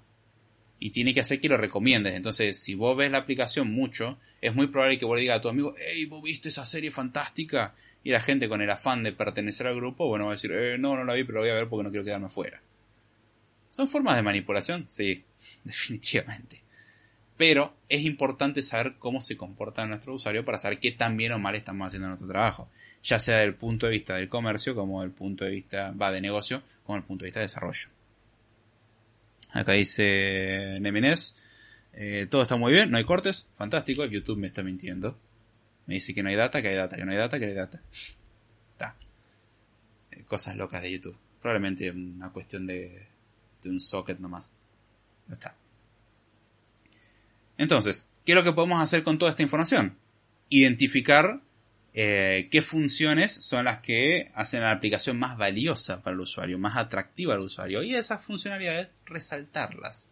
Si por ejemplo vemos que tenemos una aplicación de compra-venta y ofrecer envíos con descuentos u ofrecer productos con descuentos atrae más a la gente y tenemos que empezar a mostrar eso de una forma más cómoda no mostrarte todos los productos, sino empezar a promocionar. Si yo busco algo, te muestro primero las ofertas y luego el resto. Y uno mira, obvio que el mundo quiere ofertas. Bueno, sí, pero no es lo mismo que poner las ofertas en la home, que poner un apartado específico de oferta, o que cuando uno busca, uno filtre los resultados y cambie el orden para poner primero las ofertas.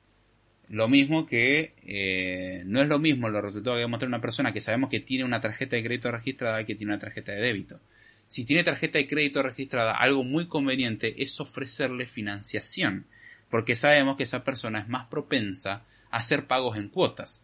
En cambio, eh, para alguien que paga con tarjeta de débito o en efectivo, y vemos que tiene una historia en la cual solamente paga con efectivo, por ejemplo, no tiene sentido ofrecerle productos que tienen descuentos con crédito.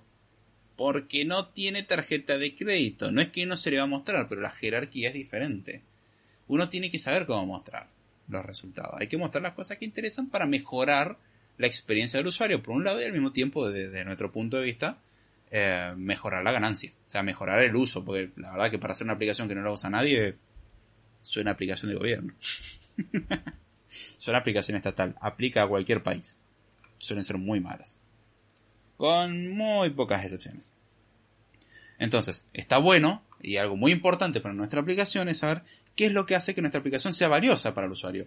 Y esas cosas reforzarlas. Entonces el usuario es muy probable que las use más a nuestra aplicación, o que use más nuestro sistema. Eso es lo que le interesa.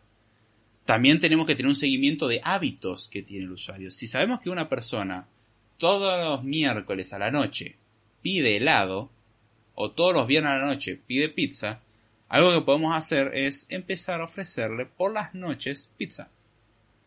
O sabemos que compra un montón de artículos de electrónica.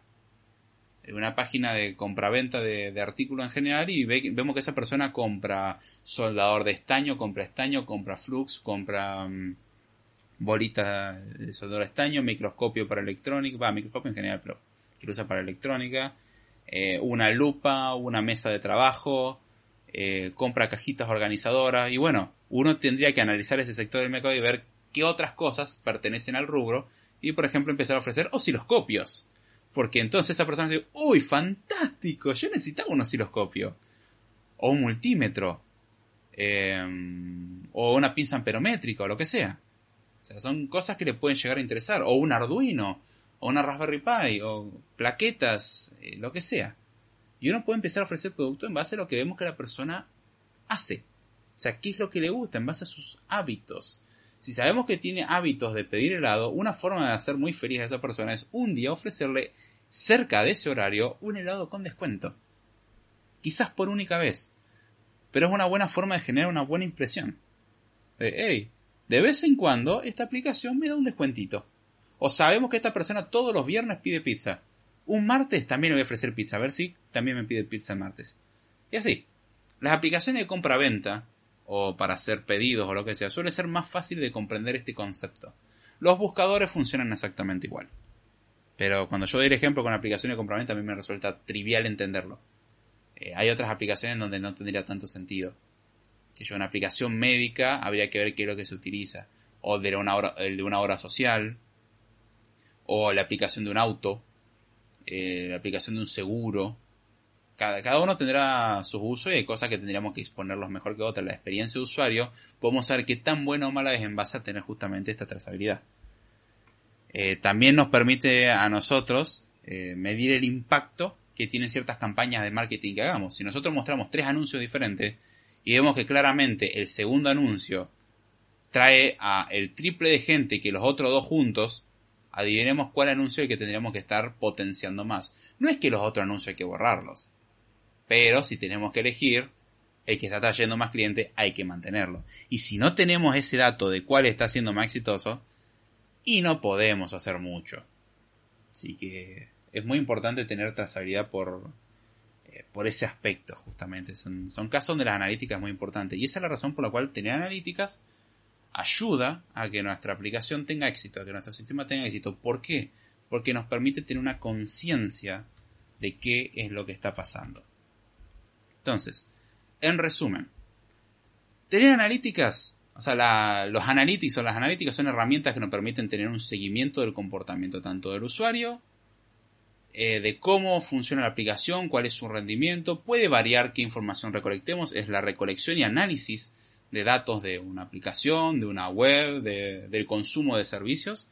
O sea, tener estadísticas de un montón de cosas. Va, nos permite hacer estadísticas con esa información para poder entender cuál es el comportamiento habitual, cuándo algo se está descontrolando, cuándo algo está roto, cómo se lo utiliza, qué es lo que se usa más, qué es lo que se usa menos y qué es lo que se podría eliminar.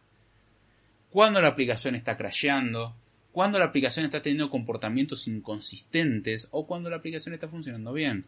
Cuánta gente está usando nuestro sistema, cómo la utiliza. Y en base a eso nosotros poder hacer eh, predicciones, por ejemplo. Todas esas cosas son cuestiones que las, las analíticas nos permiten comprender. ¿Cómo se hace eso? Lo vamos a ver en el próximo Code Time. si no se hace muy largo y no quiero hacer pesado el podcast. Creo que escucharme a mí una hora es suficiente para la salud, para dos semanas, más o menos. Aunque los podcasts teóricamente son semanales. Pero bueno, eh, vamos a ver en el podcast que viene justamente cómo funciona esto y cómo lo podemos hacer y cómo podemos sacarle jugo esto. En particular no es algo en lo que esté yo especializado, pero cada vez le voy encontrando más utilidad y hay que ser un poco creativo al respecto.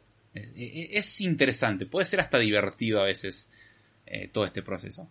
¿Hay herramientas que nos ayudan a hacer esto? Sí. ¿Tenemos que tener conocimientos súper avanzados? No necesariamente, aunque cuanto más sepamos, mejor.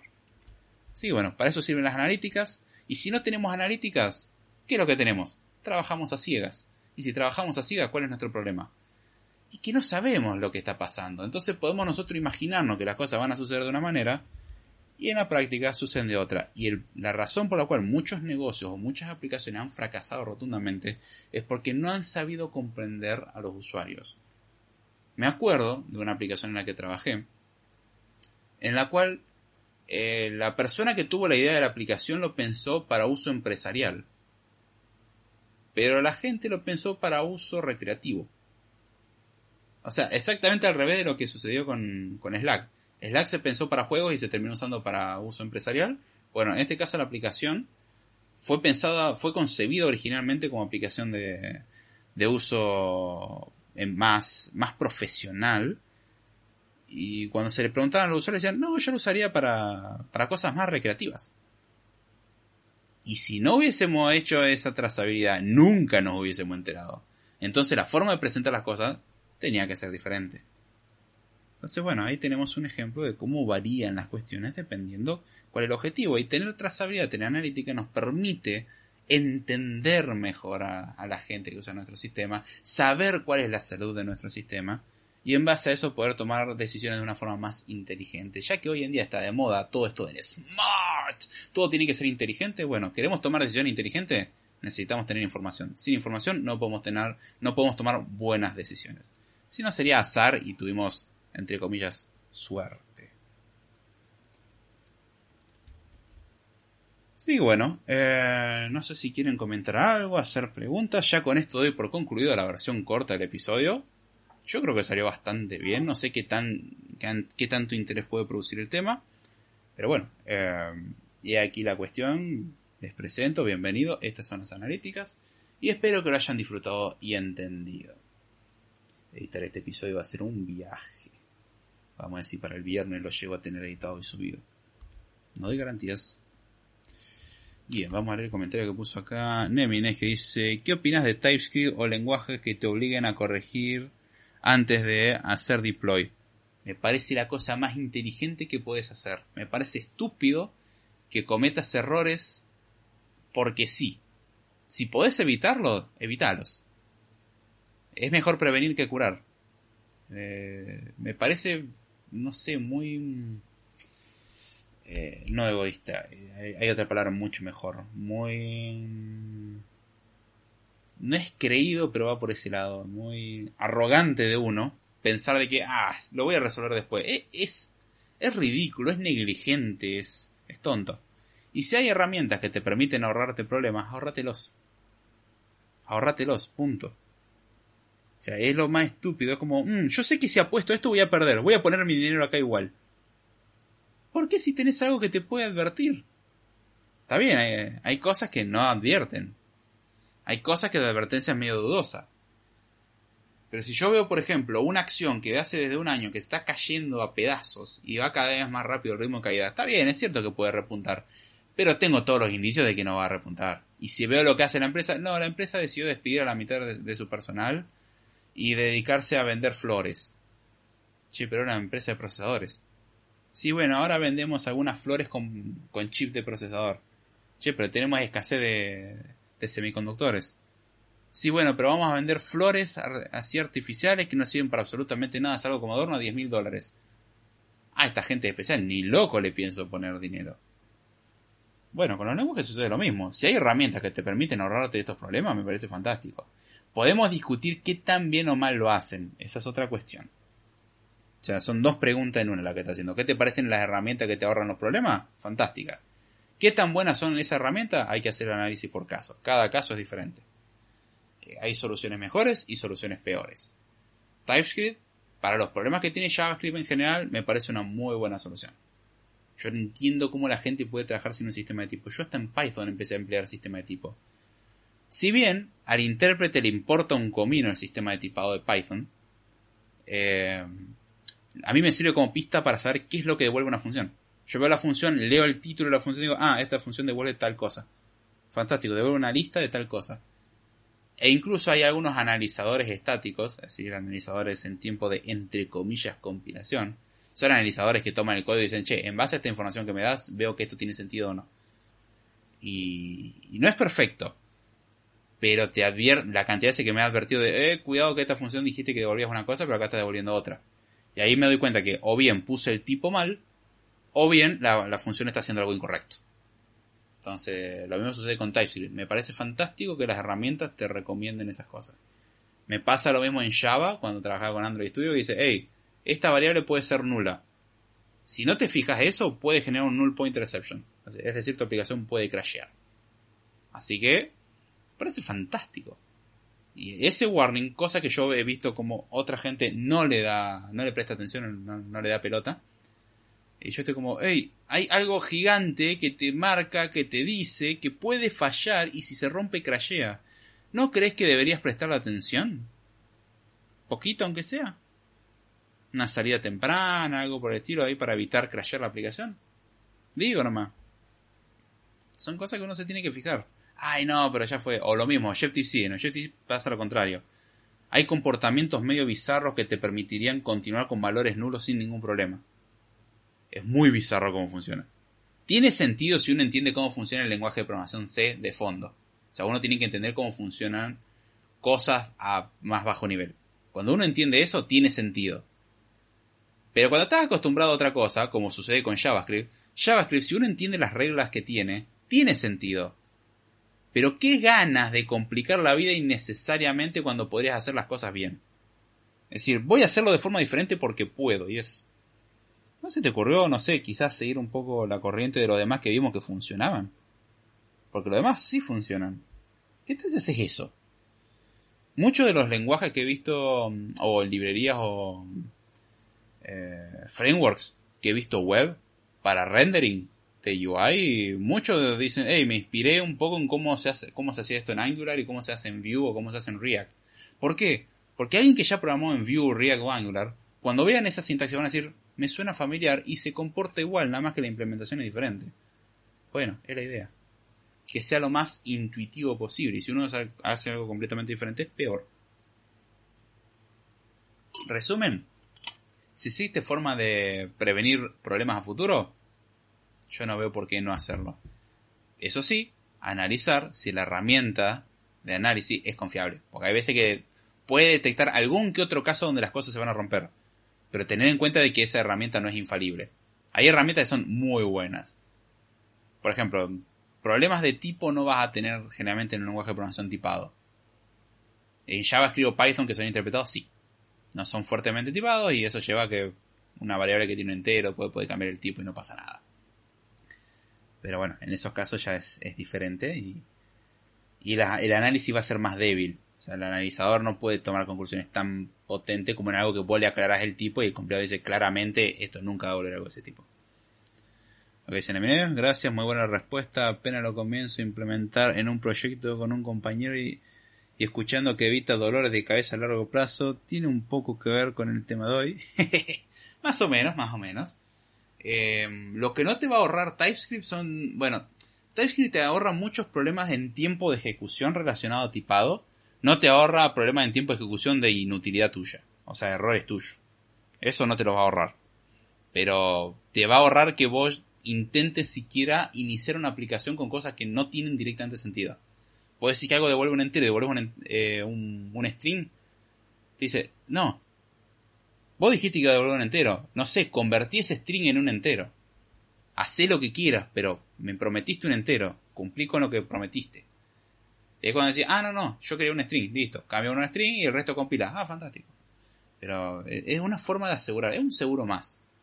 No es 100% seguro, pero es mucho mejor que no tenerlo. Hay otras herramientas que hacen algo parecido. De momento, TypeScript es el que más me convence del lado JavaScript. Eh, hay otras soluciones incluso funcionales que después transpilan a, JavaScript. Y ojo, eh, TypeScript cuando se transpila a JavaScript no tiene los chequeos de tipo. ¿eh? Los chequeos de tipo están en tiempo de transpilación. Porque TypeScript no compila, transpila. Es decir, convierte de un lenguaje a otro. TypeScript lo que hace es analizar sobre TypeScript, el compilador o el transpilador de TypeScript, analiza el TypeScript y dice, esto tiene sentido el sistema de tipo, lo voy a convertir a JavaScript. Cuando lo convierte a JavaScript, ese JavaScript no chequea nada. Los chequeos se hicieron antes. ¿Qué pasa si yo agarro y voy a ese JavaScript y lo modifico? Y puede que se rompa. ¿Por qué? Porque se supone que yo tengo que trabajar sobre el TypeScript, no sobre JavaScript. Voy a ejecutar el JavaScript, pero el JavaScript tendría que no modificarlo jamás. El único que tendría que ser capaz de modificarlo es el transpiler, el transpilador, el que convierte el TypeScript en JavaScript. O sea, regeneraría el archivo de JavaScript. Pero si yo después agarro ese JavaScript y lo modifico, ja, puedo romperlo todo. Eso pasa. Se supone que no tenemos que hacer, pero ahí el comportamiento se rompe porque TypeScript no funciona, no, se rompe porque vos hiciste algo que no tenías que hacer. Es como, ah, qué porquería, mi auto es una basura, cuando le, quito la tapa de cilindro a mitad de funcionamiento se prendió fuego todo. Y es como, y sí, papi, estás inyectando combustible a alta temperatura. Y levantás la tapa de cilindro en un auto, lo cual ya me sorprende que haya llegado tan lejos. Eh, es obvio, pero, ah, que auto, el auto no tendría que hacer eso. No, no, vos estás haciendo algo malo con el auto. O yo voy con los neumáticos desinflados, este auto no anda bien. Y no, tener un neumático desinflado, tenés algunas condiciones básicas de trabajo. O no le pones combustible, el problema es que el auto es una basura. No, el problema es que vos sos tonto. Nada más. Pero si vos te puedes ahorrar los problemas, dale. No sé si hay alguna otra pregunta. ¿Alguien más que esté? Recuerdo que eh, CAD o como sea, había hecho una pregunta sobre qué canales recomiendo para aprender Python. No tengo uno en particular. Eh, hay academias o canales, qué sé yo.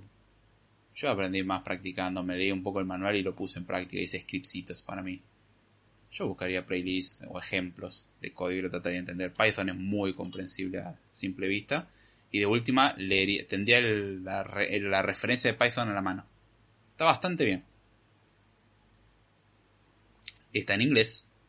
Si estamos buscando algo en español, estamos más complicado. Aunque creo que hay traducciones de la versión de documentación en español ahora que recuerdo, ¿no? No estoy seguro, pero creo que la última versión sí.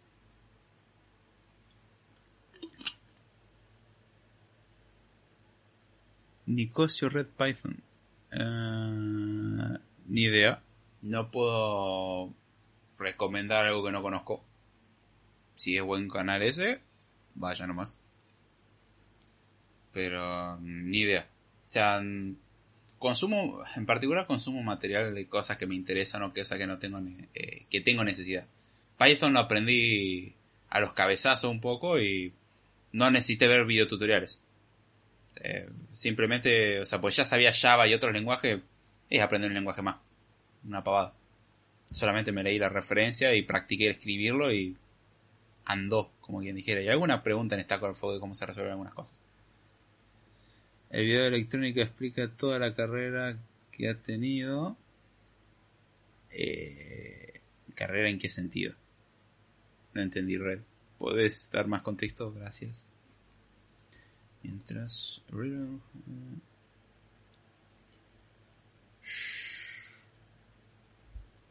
Estaba, leyendo un comentario del grupo de Code Time. Ay. Sí, qué, qué pasó. Bien. No sé, Red, si tenés alguna pregunta. No sé si hay alguien más. A ver. Teóricamente hay más gente. Si quieren hacer preguntas o lo que sea, aprovechen. Este es su momento. Es tema libre. Si no, cortamos acá y gracias a todos los que se hicieron presentes. Estas oportunidades gratuitas tienen que aprovecharlas. Van a seguir siendo gratuitas, pero puede que no suceda. Eh, ok. Cerrar esto, ya no necesito más.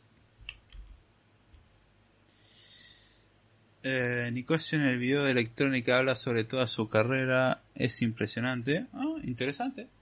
Voy a sacar una captura de esto. Después voy a ver qué onda. Ah, qué lindo. El teclado anda cuando quiere. Hace lo que quiere. Eh, pero datazo. Ese che. A ver qué onda. Si tengo un rato de tiempo alguno estos días, me pongo a ver. Tengo una pila de cosas por hacer. Fantástica. Estoy en, unos procesos de refactor descomunales. Pero bueno, estoy mejorando mucho una herramienta de debug que implementé en primera instancia yo y, que uso mucho para trabajar.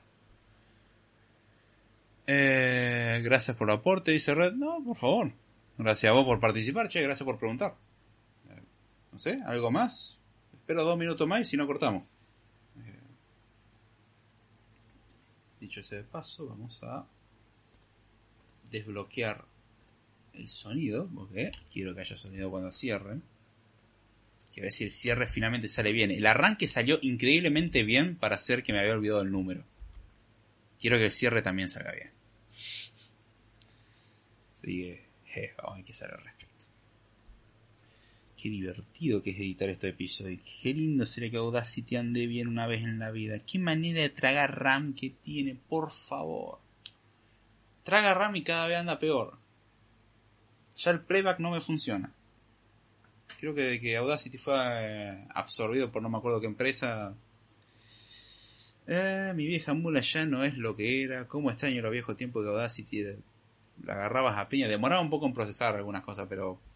Nah, no tragaba nada de RAM. Era fantástico. Ahora es insoportable. Nicosio Espinero muchas cosas América Latina en realidad en realidad aumentada y tiene muchos cursos que van desde básico hasta inteligencia artificial. Interesante. Me gustaría juzgar que también están los de inteligencia artificial. Porque creo que hay un encare medio malo de la inteligencia artificial de, de enseñarte herramientas y el problema es que tenés que entender qué es lo que hay detrás de las herramientas para hacer bien las cosas.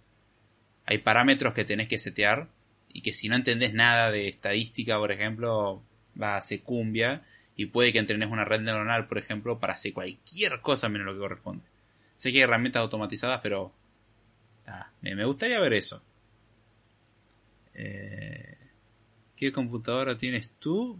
Ah, una Mac Mini de 2012 con 16 GB de RAM y 480 de, de SSD con actualización del sistema operativo no oficial. Eh, increíblemente funciona bien. Y vos me dirás, ah, es por la actualización del sistema operativo no oficial. No, no. Eh, eh, antes de hacer la actualización a la versión no oficial ya andaba mal. O sea, desde Audacity 3 en adelante empezó a caer mucho la calidad. En Audacity 2 iba, iba bien. Cuando unificaron todo en un solo archivo y... Principio iba más o menos bien, pero ahora traga RAM que da calambre.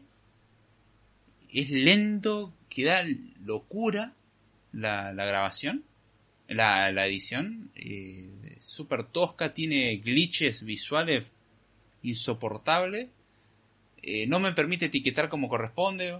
Eh, no, eh, hay, hay, un bug muy molesto y muy difícil de explicar. Se lo tuve que explicar una vez a alguien. Muy difícil de explicar, pero estúpidamente sencillo de hacer.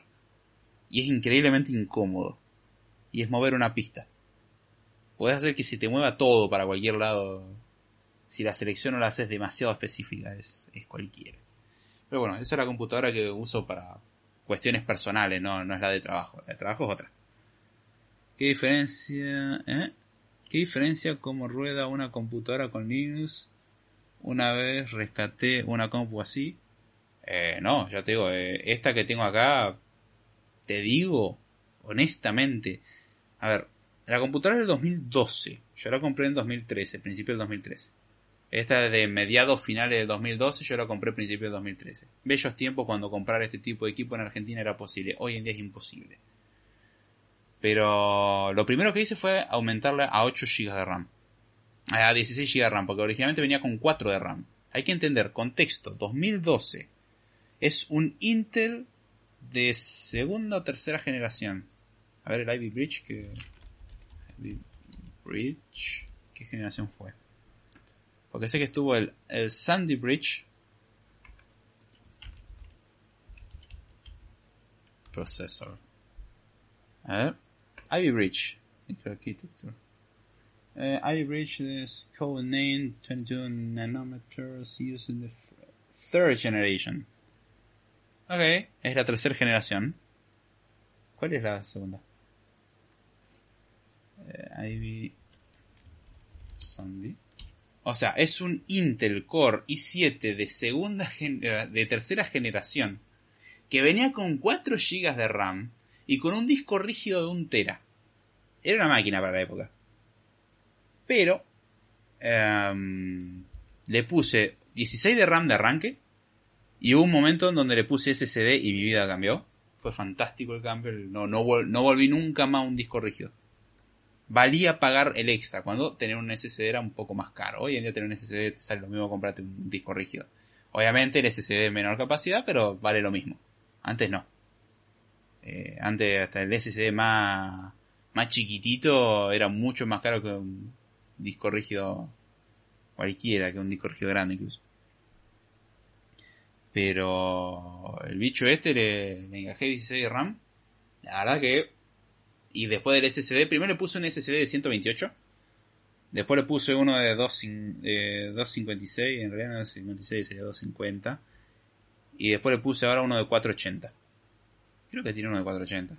No llegué a poner uno de 900, ya te digo. Storage.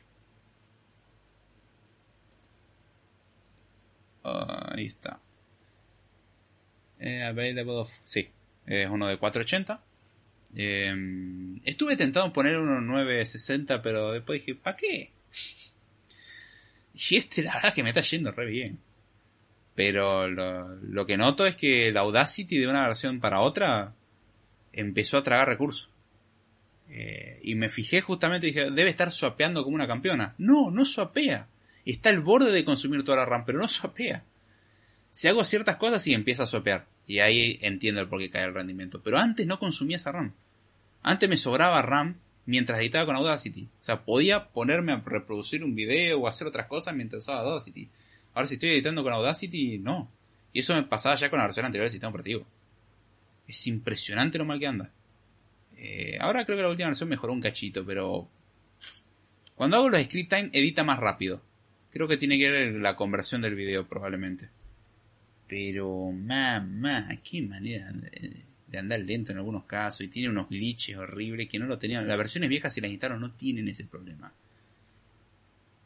Eh, así que e, este bicho y se bancó la las destripadas múltiples que le pegué. Hay fotos de eso. Si escuchan el historial de Code Time, hay episodios donde creo que era Jesús Martínez Mendoza. Sí, creo que sí. Eh, un muchacho que estudiaba medicina en, en México hace años que no, no hablo con él. Eh, hacía memes y todo, me lo guardé algunos. Que están las fotos de cómo estaba la computadora así destripada con un, un alargue de cable SATA conectando a un disco rígido afuera. No, era fantástico. Ese bicho se aguantó todo. Y tengo que admitir algo después de todos estos años. A pesar de estar instalando una versión que teóricamente la máquina no soporta, el rendimiento es bueno. Anda bien. Anda increíblemente bien. Toco madera. Eh, pero anda muy bien. Yo no puedo creer que luego de todo lo que le hice pasar, pobre bicho, a esta altura ya tendría que estar enterrado, honestamente. Y tiene un rendimiento que es muy, muy parecido al del primer día. No noto pérdida de rendimiento. Es impresionante. En Windows ni mencionemos, esto es imposible. Pero me sorprende lo bien que funciona con todo lo que tiene, que ya tiene sus cositas, ya, se nota que tiene su tiempo, pero el rendimiento no te voy a decir que es el mismo que el primer día, pero no está lejos en lo absoluto, no, no noto una, en general no noto caída de rendimiento. Uso versiones de Xcode y compilo con Xcode. Y Xcode es muy pesado y anda como una máquina, es fantástico. La verdad que los que hicieron esta máquina, mis aplausos, honestamente. Y he visto como MacBook Airs del 2014 se bancaban tres simuladores y un navegador basado en Chrome de fondo andando, con 4 GB de RAM. Y la máquina se la bancaba con una campeona, no se notaba caída de rendimiento. La máquina andaba bien, con un navegador, con múltiples pestañas, y tres simuladores andando y la IDE de desarrollo andando. De algún lugar tenía que salir los tres simuladores. Es impresionante. No voy a decir que todo anda perfecto, pero hey, eso no lo hace cualquiera. Si quiero ver un Windows 10 haciendo eso. E instalando una versión bastante reciente del sistema operativo. Eh, a esos discos duros de estados sólidos cambian mucho el procesamiento. Eh, primero, si es disco duro no es de estado sólido. técnicamente está mal dicho. Yo entiendo lo que hace referencia y está perfecto. Tampoco es disco de estado sólido, son memorias de estado sólido. Eh, uno se acostumbra a hablar mal. Pero está. Eh, admito también mi error. Eh, hoy cambió mucho, no puedes cambiar casi nada. Eh, igual, ojo, Dami, a este equipo solamente le puedes cambiar la, RAM y el, disco. Fin. No le puede tocar nada más, Al modelo siguiente le soldaron todo. Salieron muy malos los equipos, pues con lo que lo compraba te quedaba y era una porquería. Te venían presoldado con 8 de RAM y chau. Eh, y hoy en día oh, me encantaría que tuviese 32 GB, honestamente, ya me vendrían bien. Pero vivo en Argentina y se me pasa, porque no puedo comprar los equipos. No importa si tuviese, aunque tenga el dinero, ¿eh? No lo puedo comprar. Porque no se puede importar y te sale un precio ridículo importarlo y medio que lo tenés que importar de formas no muy convencionales, si usted me entiende. Eh, sí, el HDD SDD es... El SSD es Nada, el día de la noche. Cambio obligatorio. Hoy me dan una máquina. Casi no me dedico a ser técnico hoy en día. Lo hago poner de vez en cuando con algunas personas. Pero si me traen una máquina que sigue teniendo HD, yo estoy como, ¿qué le pasa a esto? No, no, no. De hecho, tengo que arreglar una máquina. Me la, dieron hoy. Y cómo me dolió cuando vi que había. O la RAM era DDR4. Y vi lo que salía un módulo de RAM DDR4. Y dije, no esta persona no va a cambiar la RAM porque sale carísimo. Está carísimo, ¿no? Sé que la RAM no tendría que aumentarla de 8 a 16 GB por lo menos porque se puede hasta 16. Pero es tan cara que el cliente va a decir no. Eh, pero tiene disco rígido, listo. Disco rígido, vuela SSD. Y ya con eso va a notar. Eh, detalle, Windows 10. Windows 10 y disco rígido. No, Claro, cuando tengo un SSD va a descubrir lo que, que algo funcione. Sin ofenderlo, ¿eh? simplemente que es, es, es otra cosa. Pero muchas notebooks siguen trayendo HD como... Sí, sí, Muchas vienen con HDD como, como unidad principal. Eso te hace recordar que vives en Argentina.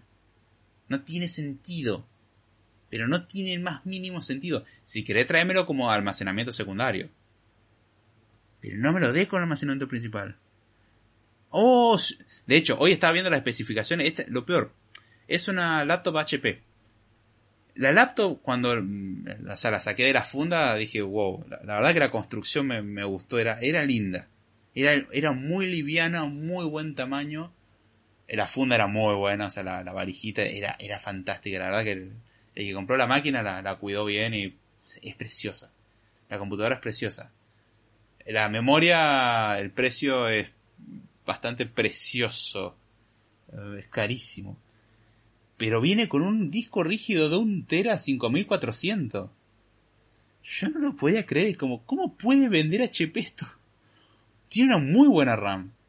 La construcción de la máquina se veía muy buena. Era visualmente, por lo menos, me compró. Es como, wow. Se siente bien agarrar la máquina. Es plástico, sí. Pero, no sé, qué linda construcción que tiene, se siente linda, tiene el antideslizante como corresponde. Me dio una muy buena primera impresión, no lo usé todavía, pero vi las especificaciones y viene con un disco, un HD 5400, no. No, no, no, Cuando le ponga el SSD va a saltar en una pata. No, va a ser un cambio bestial. Yo ya le dije, si tiene HDD de cabeza ya te digo que esto se le cambia a SSD. Punto no se discute. El resto lo vemos. La RAM, por ejemplo, probablemente no se le cambie porque sale 40 mil pesos para arriba el cambio de RAM. Salvo que quiera comprar cosas medio de dudosa procedencia y hacer una apuesta con algo que no es mío. 40 mil pesos. No, no, no, no. Yo no estoy eh, para esos trotes. Si el usuario lo quiere hacer bajo su propio riesgo, sí, pero sé que el usuario no cuenta con un gran presupuesto. Ahora sé que un SSD lo puede lo puede pagar, así que de cabeza. Con el tema Windows 10 es un problema, pero yo creo que por lo menos se le extiende un poco más la vida útil a un SSD que podés usarlo en otro aparato, así que no, no, no, Windows 10 encima con con HDD. Inútil, inusable y siguen vendiendo esas cosas. Hay que ser cara dura para vender esas cosas en este país, impresionante. Se hace. Pero bueno, importar está complicado. Ah, cosa que pasa, está duro el rubro de la tecnología. En general, el, rubro del electrónico, tecnología, hoy en día está complicado por la escasez de semiconductores. La, electrónica está, se encareció mucho y encima tenía a, los obsesionados con minar criptomonedas que te encarecieron todo a un nivel increíble. Pero encima, más agregándole eso, los problemas que tenemos propios del país, uff, conseguir algo está muy duro. Estaba viendo el otro día una oferta increíble en Mercado Libre. Eh, podés comprar esta maravillosa Mac, mirá, tenés este increíble descuento, pasás de pagar 600 mil y pico o 700 mil pesos a pagar 500 mil y pico. Yo estaba, 500 mil pesos, ¿dónde nos fuimos? Ay, lo peor que lo convertís a dólar y decís, considerando que la Argentina tiene un sobreprecio ridículo, no es tan caro. O sea, considerando que la Argentina tiene un sobreprecio que no tiene sentido, era un buen precio. Pero qué caro que estaba. Eh, la del Vostrox 3700 que tiene 12 años, le cambié el HD por un SSD y vuelas. Lo mismo pasa con ciertas Lenovo ThinkPad. Es impresionante esos bichos. Esos bichos sí son, eh, son bastante arreglables. Hay, creo que habían algunas empresas que lo que hacían era comprar no me acuerdo el modelo específico, pero compraban bulks, o sea, compraban en cantidad de nuevos ThinkPad eh, y le cambiaban el procesador porque le podías cambiar el procesador, le cambiaban la RAM y le cambiaban a un SSD. Y el precio que te salía a comprar el procesador RAM y SSD y la computadora era mucho más barato que comprarte una ThinkPad último modelo. Obviamente no tenía pantalla táctil y no era tan fina, pero tenía una duración de batería decente, era nueva y wow, o sea, le cambiaba los repuestos y era un golazo. O sea, y creo que lo se puede seguir haciendo. De hecho, me encantaría hacerlo, pero me acuerdo nuevamente que vivo en Argentina. Ay. Las ThinkPad son... Sí, sí. Son, son, son un tanque, como decía Dami, son, son fantásticos esos bichos. Yo tengo una Lenovo ThinkPad T60, creo que del 2007, 2008. El bicho tiene el disco rígido original. disco rígido de 100 GB, SATA. Soporta Windows 8 y hasta ahí nomás. No le puse SSD porque, la verdad, para lo que lo uso, no. El procesador, olvídate. Esa, esa máquina venía con Windows XP. Y viene con memoria DDR2 le llegué a poner 3 GB, pero decidí reducirlo a 2 GB porque la frecuencia de uno de los módulos era muy baja. Entonces dije, nada, me baja completamente la, velocidad, el rendimiento. sacándole un GB empezaba a tener mucho más rendimiento. Porque la subía al máximo de frecuencia que permitía. Creo que me lo bajaba como a 300 MHz. Y si le dejaba el módulo, porque yo me, venía con un GB. Yo le agregué otro módulo 2 GB que compré. Pero el problema que, bueno, me bajaba la mínima velocidad de los dos, y uno es 300 MHz y el otro era de, de 800 MHz creo. Que miércoles, le saqué el módulo de un giga al viejito, ¡pum! empezó a volar el bicho. Comparado a lo que andaba, andaba muy bien. Se arrastra si le pones un video en HD. Pero tiene, creo que uno de los mejores parlantes que he visto en una computadora portátil. Si yo veo la computadora está destrozada. Físicamente la veo y voy a decir, te dieron con todo lo que pudieron. Pero yo le doy play a algo en ese bicho qué parlantes, por favor. He visto computadoras portátiles con buenos parlantes. Pero una computadora que esté tan baqueteada como esa y que los parlantes suenen tan bien, es impresionante ese bicho. Tenía esos adaptadores, creo que era PCMCIA para hacer tarjetas de, expansión. No, no, es un monstruo. Los, tiene el mouse ese, eh, el touch y el que era como una bolita tiene, tiene la pantalla que no es la widescreen de hoy en día, no era el 16.9, sino era la más cuadradita. Eh, son un tanque esos bichos, son impresionantes. Ah, lo peor, le podría poner un SSD y tira un poco más todavía, pero ya, ya hay que dejarla descansar. es mucho. No, no, eh, totalmente de acuerdo. Las Lenovo y las de son muy buenas para hacer. Hay ciertas gamas, obviamente, que sirven para eso Así salen también, son carísimas. Pero no, no hay con qué dar, son, son equipazos. Ahora en los últimos años han empezado a tomar un poco de decisiones un tanto tontas. Pero si te vas un poco a los equipos más clásicos, impresionante. Me encantaría poder dedicarle tiempo a ese tipo de cosas, pues es algo que me da interés, pero eh, tengo otras cosas más prioritarias. Por ahora estoy armándome un servidorcito para hacer algunas cosas. Eh, nada del otro mundo. Partes, casi todas partes usadas, salvo disco rígido, que ahí sí los compré nuevo porque quiero que ande bien. Pero, no, no. Eh, son, son fantásticas. Son. Hay, hay computadoras que son buenas, no hay vuelta a quedar. Sí, bueno, no sé si quieren comentar algo más o vamos cerrando. Fa, una de la mañana. No es raro porque me he quedado hasta las 2 y 3 de la mañana en algún que otro episodio, pero es gracioso cómo derivamos hablando de computadoras. Gracias, Dami Che, por la participación y los comentarios. Se aprecia un montón. Y me tengo que pasar más por el canal, che. Estoy recolgado con todo. Mala mía. Veo que estás tirando un montón de videos, Dami. La verdad, nice. Si quieren ver videos sobre actualidades celulares, tecnología, etcétera, vayan al canal de Damián Discordia, totalmente recomendado. Este, cada tanto hacemos alguna colaboración, está, está buenísimo, la pasamos muy bien, muy ameno es una forma particular, ¿no? Crean que es un boletín oficial en el cual todo es serio y guion. Bueno, tiene un guion particular, vamos a dejarlo así. No la van a pasar mal, está buenísimo. Si se suman al chat, la pueden pasar bomba. Sí, bueno. Eh, gracias, Dami, por el comentario. Gracias, Red, por pasar por acá, che. Muchísimas gracias. Gracias a todos los que escucharon en vivo y en diferido. Y con esto ya podemos ir armando el cierre del episodio. Así que bueno, espero que les haya gustado el episodio, que lo hayan entendido, que le puedan sacar jugo a todo esto. Espero que hayan llegado hasta esta altura, honestamente. Hay, que llegar lejos. Eh, gracias a los que llegaron hasta acá, a los que escuchan en vivo, a los que escuchan en diferido. Aprecio un montón los comentarios, recibo todo el feedback que quieran. Si hay algún tema que les interesa, lo comentan. Muchas gracias a todos por escuchar. Espero sus comentarios, qué es lo que les pareció, qué tema les interesaría, para dónde quieren arrancar, quieren participar en un en vivo se puede arreglar.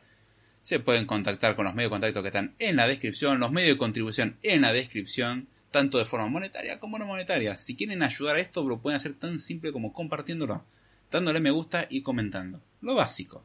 Si se quieren suscribir para recibir las notificaciones y todo eso, fantástico. Ya todas esas cosas las saben, no se las voy a repetir yo, saben lo que tienen que hacer. Así que bueno, ya sin mucho más, con esto me despido, espero que les haya gustado y será hasta la próxima.